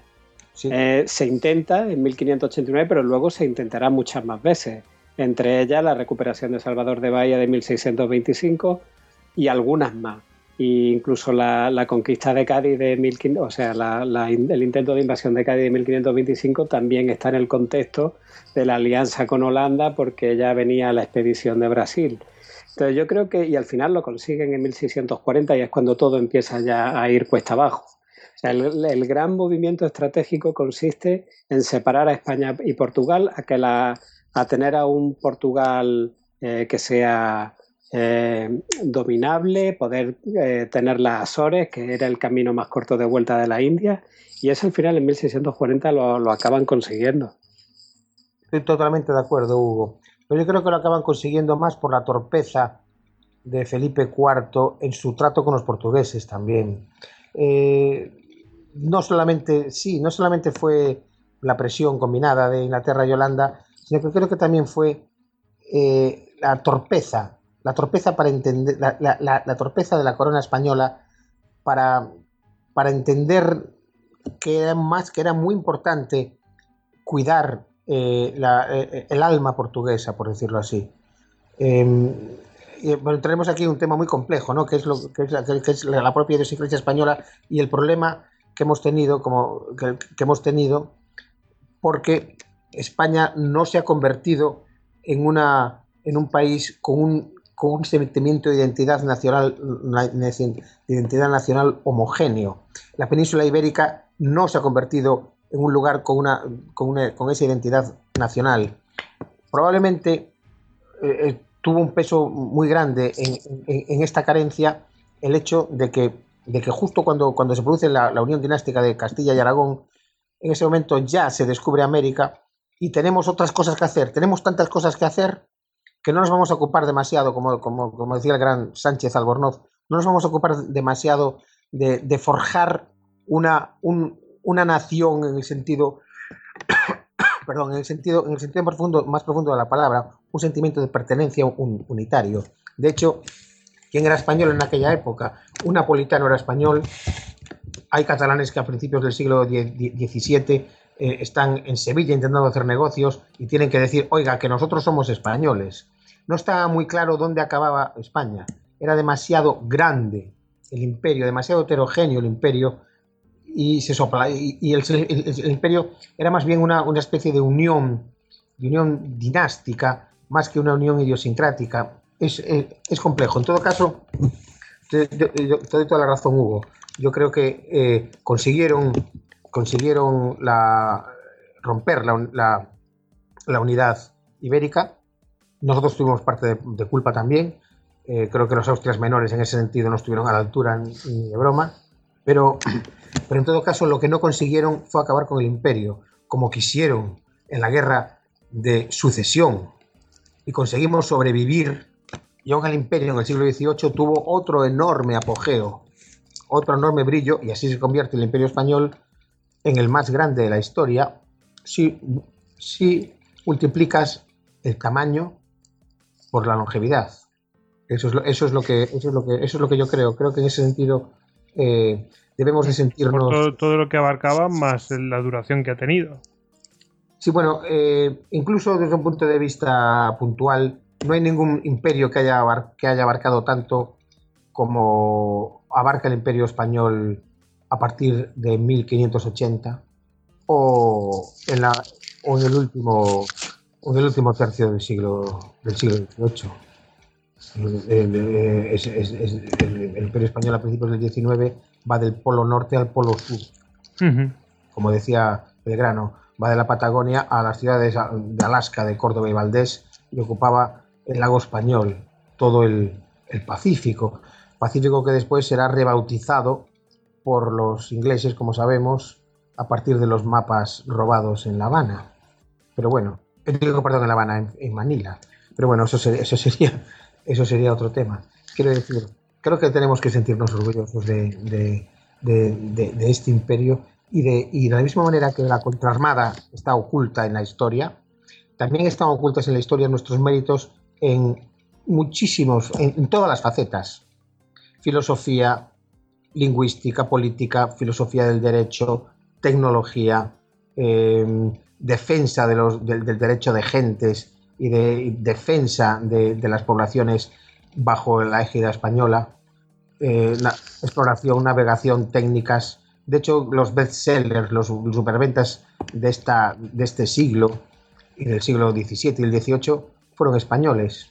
De esto también hablo en el libro, porque nosotros no debemos olvidarnos de que, de que la ocultación de la historia de España no solamente habla de, la ocultación de estos episodios militares, sino la ocultación global de toda la historia, global y sistemática de toda la historia de España en lo que se ha dado en llamar la leyenda negra, que tiene sus días contados porque no resiste, no, igual que, la, igual que la, la ocultación de la contraarmada es imposible porque no resiste un cotejo con los documentos, la leyenda negra también tiene sus días contados porque no resiste tampoco un cotejo documental. Cuando digo estar orgullosos de esto me refiero, pues, no de una manera patriotera, sino de la misma manera que los griegos supongo que estudiarán la Grecia clásica y los, italianos en el instituto estudiarán el gran Imperio Romano, pues nosotros deberíamos de estudiar el Imperio Español y, y pasamos por él de puntillas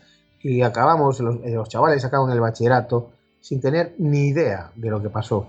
Y creo que en realidad este es un problema muy profundo y que debemos de empezar a cambiar. Creo que plataformas como estas son muy importantes y hay, hay que huir, hay que huir del, pues esos histerismos patrioteros y al mismo tiempo eh, pensar que la investigación de la verdad histórica es tan favorable a España que solo nos hace falta eso, solo hace falta investigar la historia. No hace falta ni siquiera designarla. Totalmente de acuerdo. Sí, sí. De todas formas, la, historia es la que es. Yo lo veo siempre como una cápsula del tiempo. Si, si nos ha tocado un, momento histórico en el que tiene menos importancia, eso no quiere decir que en el futuro no esté ahí y sea aprovechada por, por, otras generaciones y al final acabe brillando la verdad. O sea que eso no se va a perder.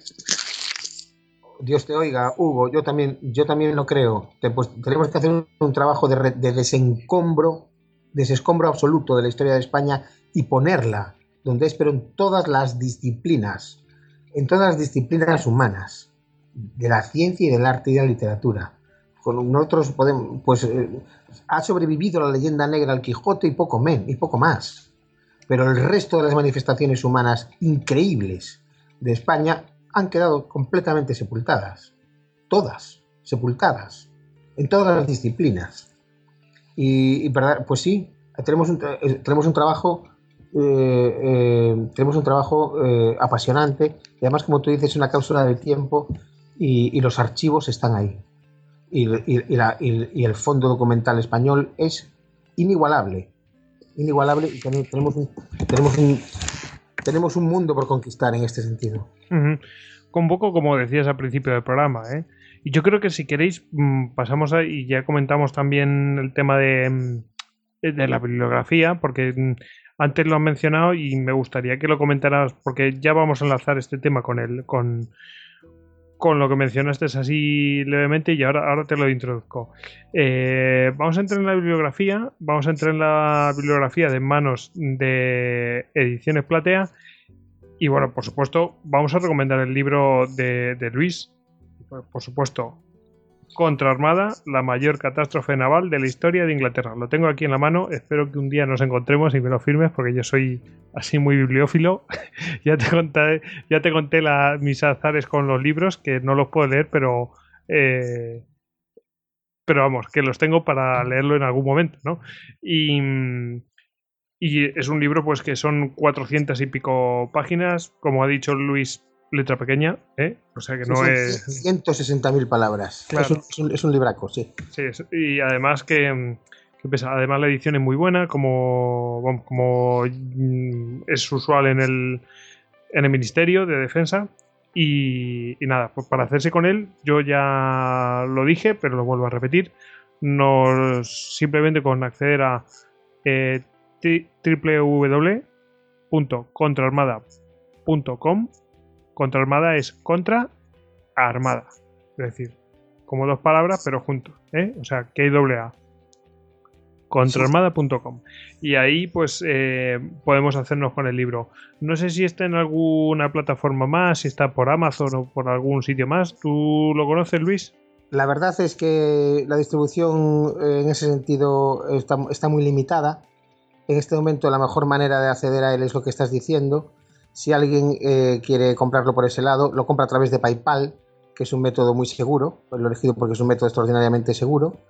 Y por otro lado, eh, si alguien quiere comprarlo, eh, puede poner en las instrucciones de compra que se lo dedique, porque yo mismo puedo dedicar los libros y hoy mismo envío un libro dedicado.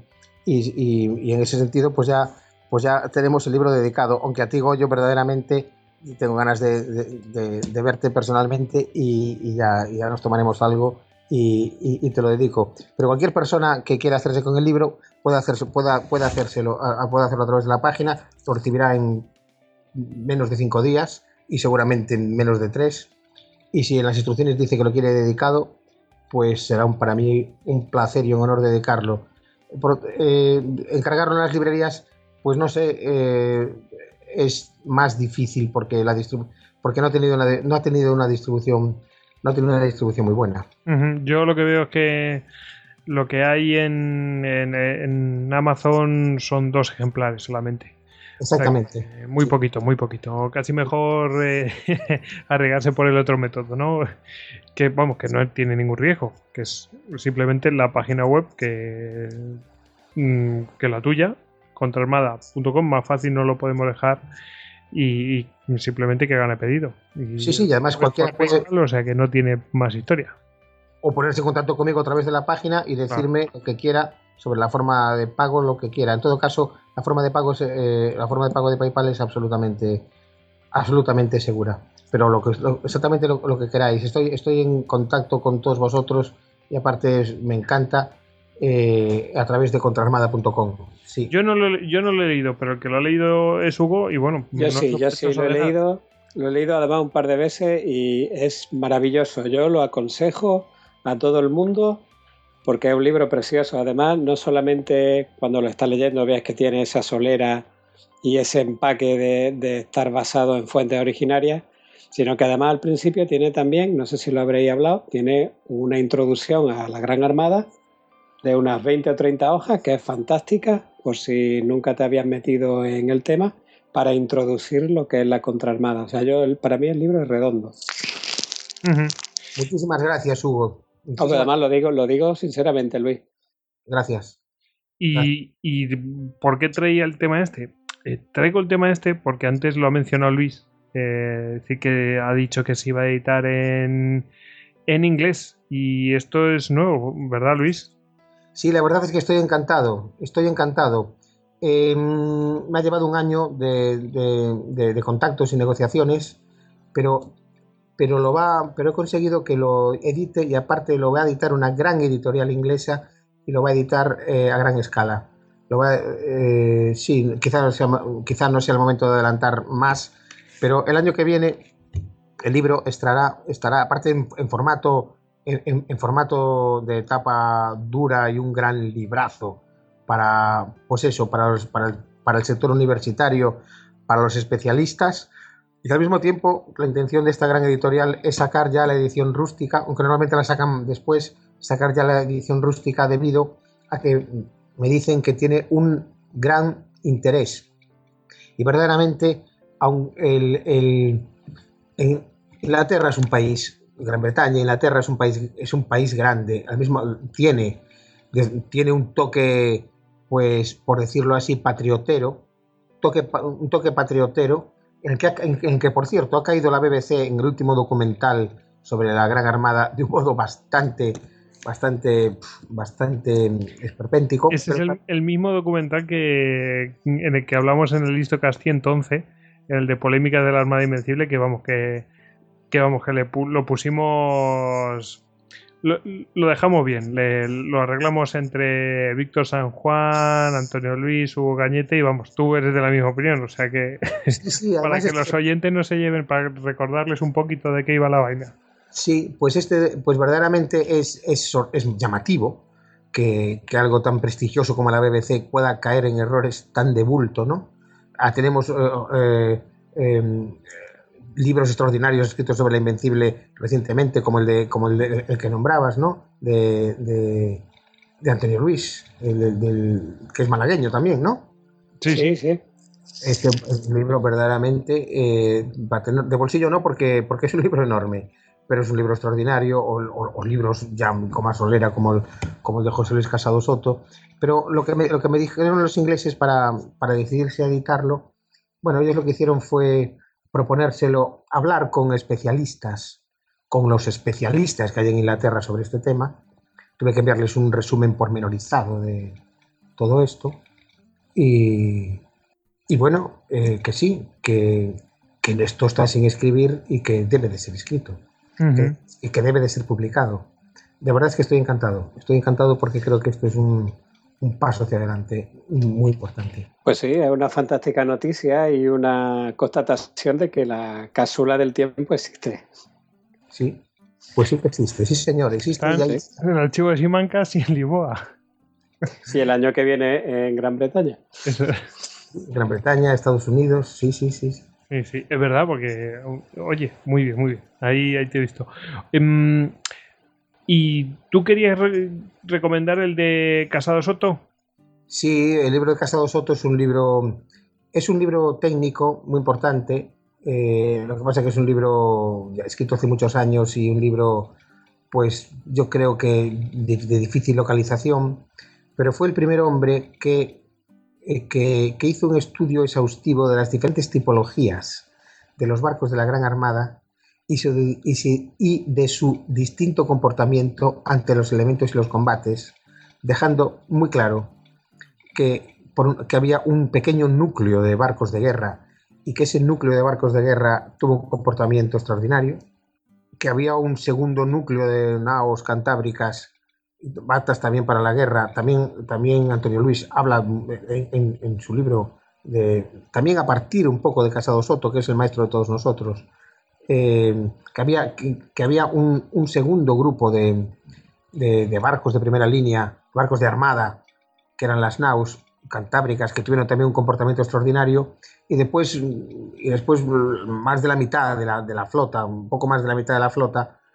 eh, que eran barcos de transporte, muchos de ellos, la mayor parte de ellos, ni siquiera de fabricación española, viejos, embargados para la ocasión, barcos que se caían a trozos, como las urcas, las urcas del hospital de, la Gran Armada, que ni siquiera, ni siquiera, ni siquiera llegaron a Inglaterra, se vacían aguas, ya eh, casi están a punto de hundirse en su intento de llegar a La Coruña. Y después había, pues eso, esa mitad de barcos eh, viejos de construcción, de construcción extranjera, la, mayoría, eh, mediterráneos, que esos fueron los que, los que sufrieron, los que sufrieron los naufragios. Pero sin embargo, y paradójicamente, los barcos que, que combatieron, los barcos que combatieron, eh, esos volvieron. Eh, una de las cosas que ha hecho la, digamos, la, bibliografía más, más, de menos calidad en Inglaterra es intentar hacer de la batalla de Gravelinas una batalla general, una batalla generalizada. Incluso este documental del que hablamos lo, lo, hace. Y en realidad eh, no es así en Gravelinas entraron en combate muy pocos barcos españoles. La, mayoría de los barcos que naufragaron ni siquiera llegaron a entrar en combate. Y los barcos que entraron en combate, los galeones, esos no naufragaron. Todo esto tiene un valor extraordinario y todo esto ya lo puso en, sobre la mesa eh, Casado Soto en, con ocasión del cuarto centenario de la Gran Armada, eh, en ese libro. Es un libro, es un libro de tipologías navales, es un libro es un libro mm, mm, técnico, pero es un libro de un valor inaudito para, para poner sobre la mesa una versión científica de lo acaecido. Y es curioso que sobre la bibliografía española no, que, no haya habido eco, no ha habido eco, no ha habido, apenas ha habido eco en, en el mundo anglófono. Ojalá que contra Armada eh, eh, sea el inicio de una racha en la cual eh, se traduzcan libros, libros escritos, maravillosos libros escritos aquí al inglés y consigamos entre todos tener una visión, una visión más fidedigna, más cercana a lo realmente acontecido de, la historia. Incluso nos vendría bien un poquito para empezar a, superar este estado de cosas en la historiografía tan, tan lamentable, tan primitivo, tan, tan falto de calidad. Es increíble que, todavía estemos discutiendo sobre cuántos barcos se hundieron de la Gran Armada. Es, raro que se sigan publicando libros en Inglaterra en, los últimos, en, la, última década. Eh, que siguen hablando de que se hundieron 60 o 70, o, que hay documentales que ahora digan que, que en Garbelinas murieron 8.000 españoles. es, es un poco anacrónico. Es un poco anacrónico que a estas alturas del siglo XXI eh, sigamos, sigamos así. Y yo, yo, yo, espero que, esto se va a acabar. Yo espero, yo espero que esto va a sufrir un. Yo creo que esto va a sufrir un, vuelco. Todo esto está tan conectado con, con la autoimagen que tenemos cada uno de nuestro país, con nuestro orgullo nacional o con cosas así, que no sé, a lo mejor incluso tiene un valor estratégico actual, no lo sé son temas complejos, son temas complejos, pero aún así, con toda esa complejidad, hay una cosa que se llama historia, hay un acceso a la historia que se llaman documentos, arqueología, etcétera, y eso es, y eso es algo, eso es algo científico, por mucha carga subjetiva que sea, sea inevitable, que un, un porcentaje de carga subjetiva, de mediación del historiador, es evidente que lo es, pero, pero se puede hacer un acercamiento a la historia verdaderamente científico y estoy seguro que estamos a las puertas de un salto cualitativo en el tratamiento de estos temas. Sí, bueno, yo tengo que decir que aunque es verdad que España no ha hecho sus deberes, porque no lo ha hecho en por lo menos 200 o 300 años, pero, pero no es algo solo propio de España, ¿eh? también pasa en el exterior. O sea, el, en el siglo XIX y primera mitad del XX, la historiografía británica eh, escribe una historia que es, está tan alejada de la realidad en todos los sentidos. Por ejemplo, en, junio tuvimos la oportunidad de, de dedicar un programa a Gustavo Adolfo de Suecia y a ir derribando todos los mitos que había creado la propia historiografía inglesa y era eh, realmente asombroso eh, lo que esta historiografía había contado de Gustavo Adolfo de lo que realmente fue Gustavo Adolfo.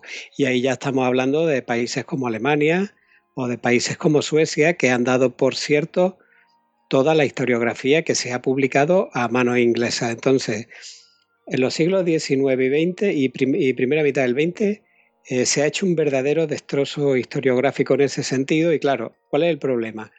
Que los la gente, los guionistas que hacen este tipo de documentales o mucha de la gente que hace ensayos se basan constantemente en las mismas fuentes decimonónicas y entonces incurren en los mismos errores.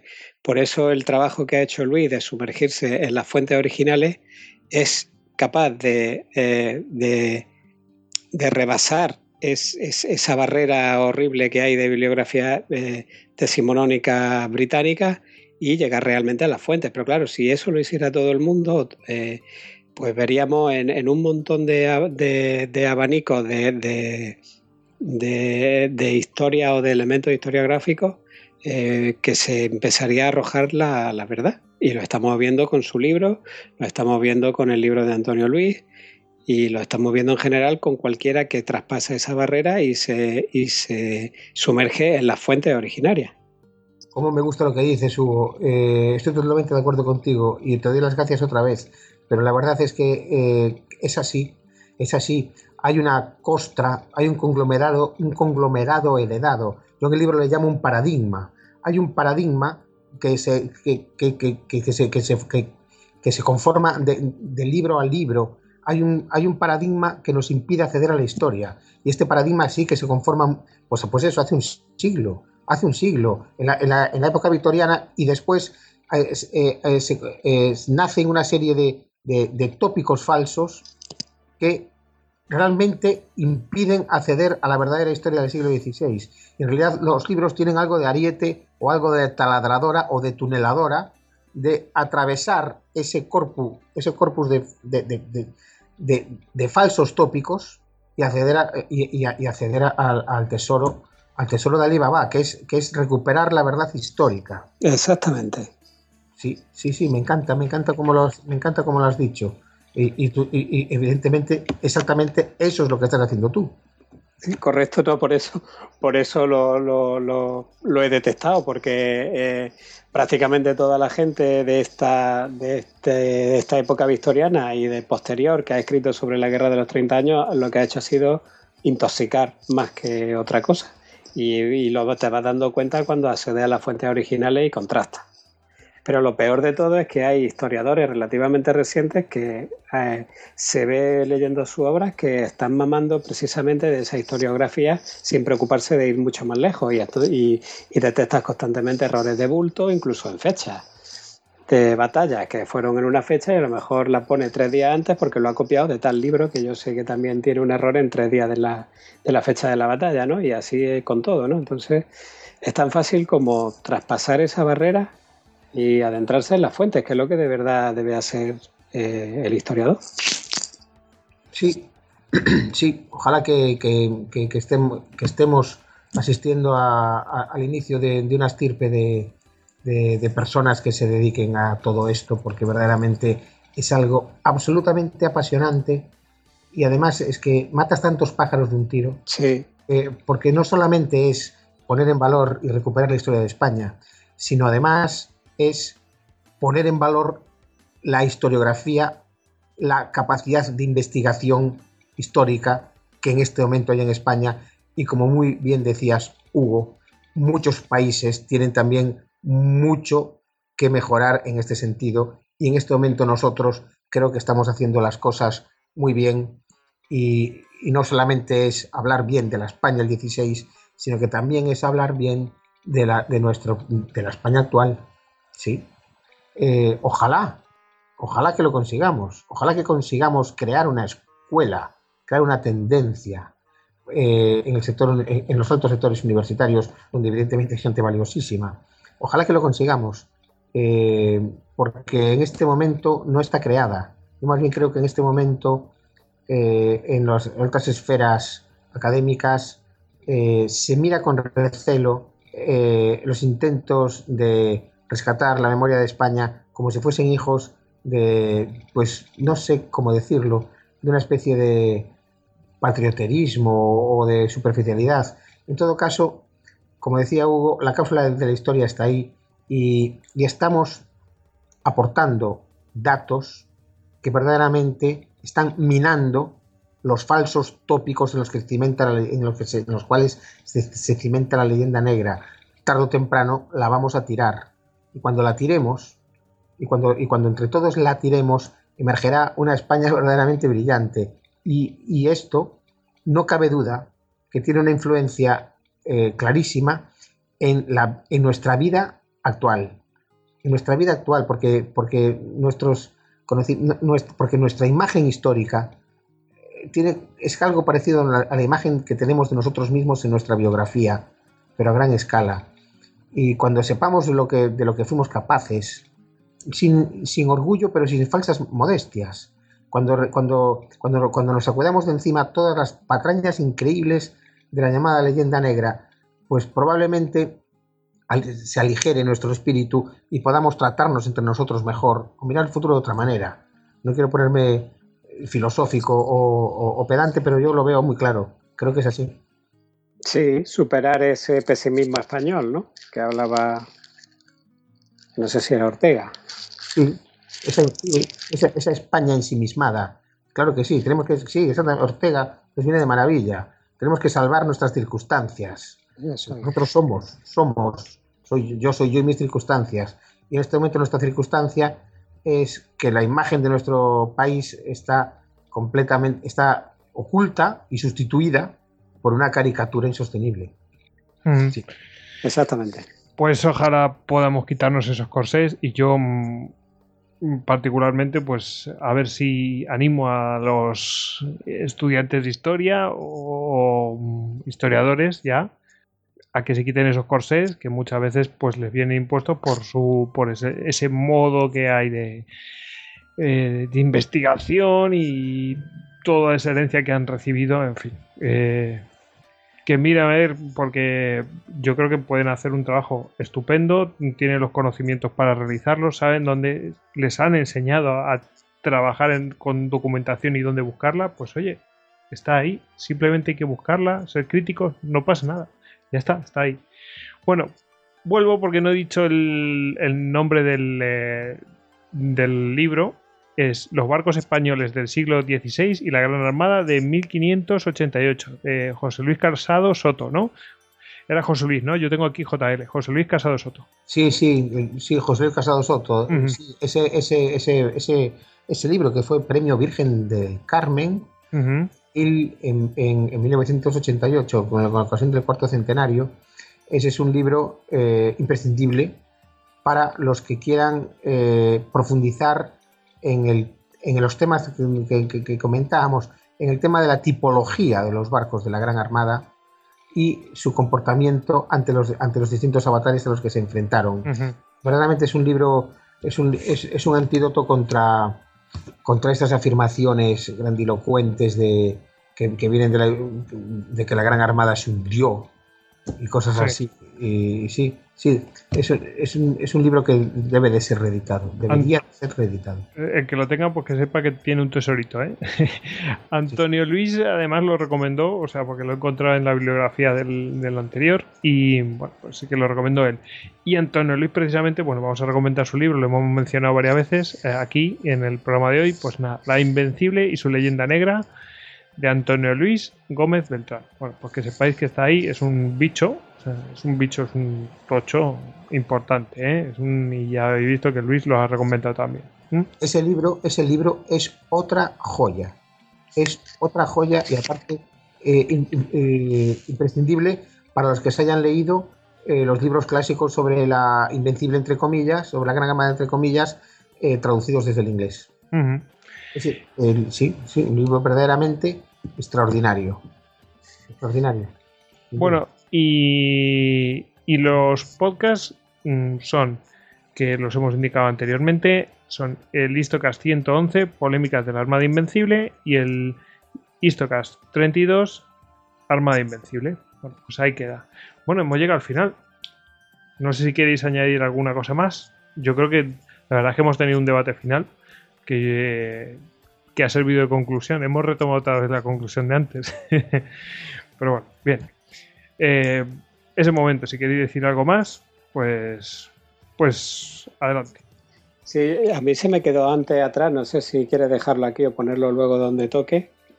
Cuando hablaba Luis de, de que el invento de, o la idea de que se silenciara todo lo de la contraarmada la había dado Norrey en una carta, eh, a mí me ha sorprendido un montón el dato, yo no lo conocía, pero sí sé, vamos, sí, eh, Norris es, uno, es un soldado profesional inglés de, una saga que hubo de bastante gente que luchó en el continente, sobre todo en Holanda, del lado holandés, y ya en 1580 Norris es derrotado por Verdugo en Frisia, en la batalla de Norhorn, donde, donde queda manco de una mano, y eh, lo que quiero decir es que él batalló mucho en Holanda, él estuvo muy en contacto con Guillermo de Orange, y esta operación de encubrir es claramente una maniobra de corte, o a mí me huele a una maniobra de propagandística de corte oranjista de las que desde 1567 se venían dando en los Países Bajos. Es que yo creo que tiene prácticamente todos los elementos de hacer que parezca lo que no es.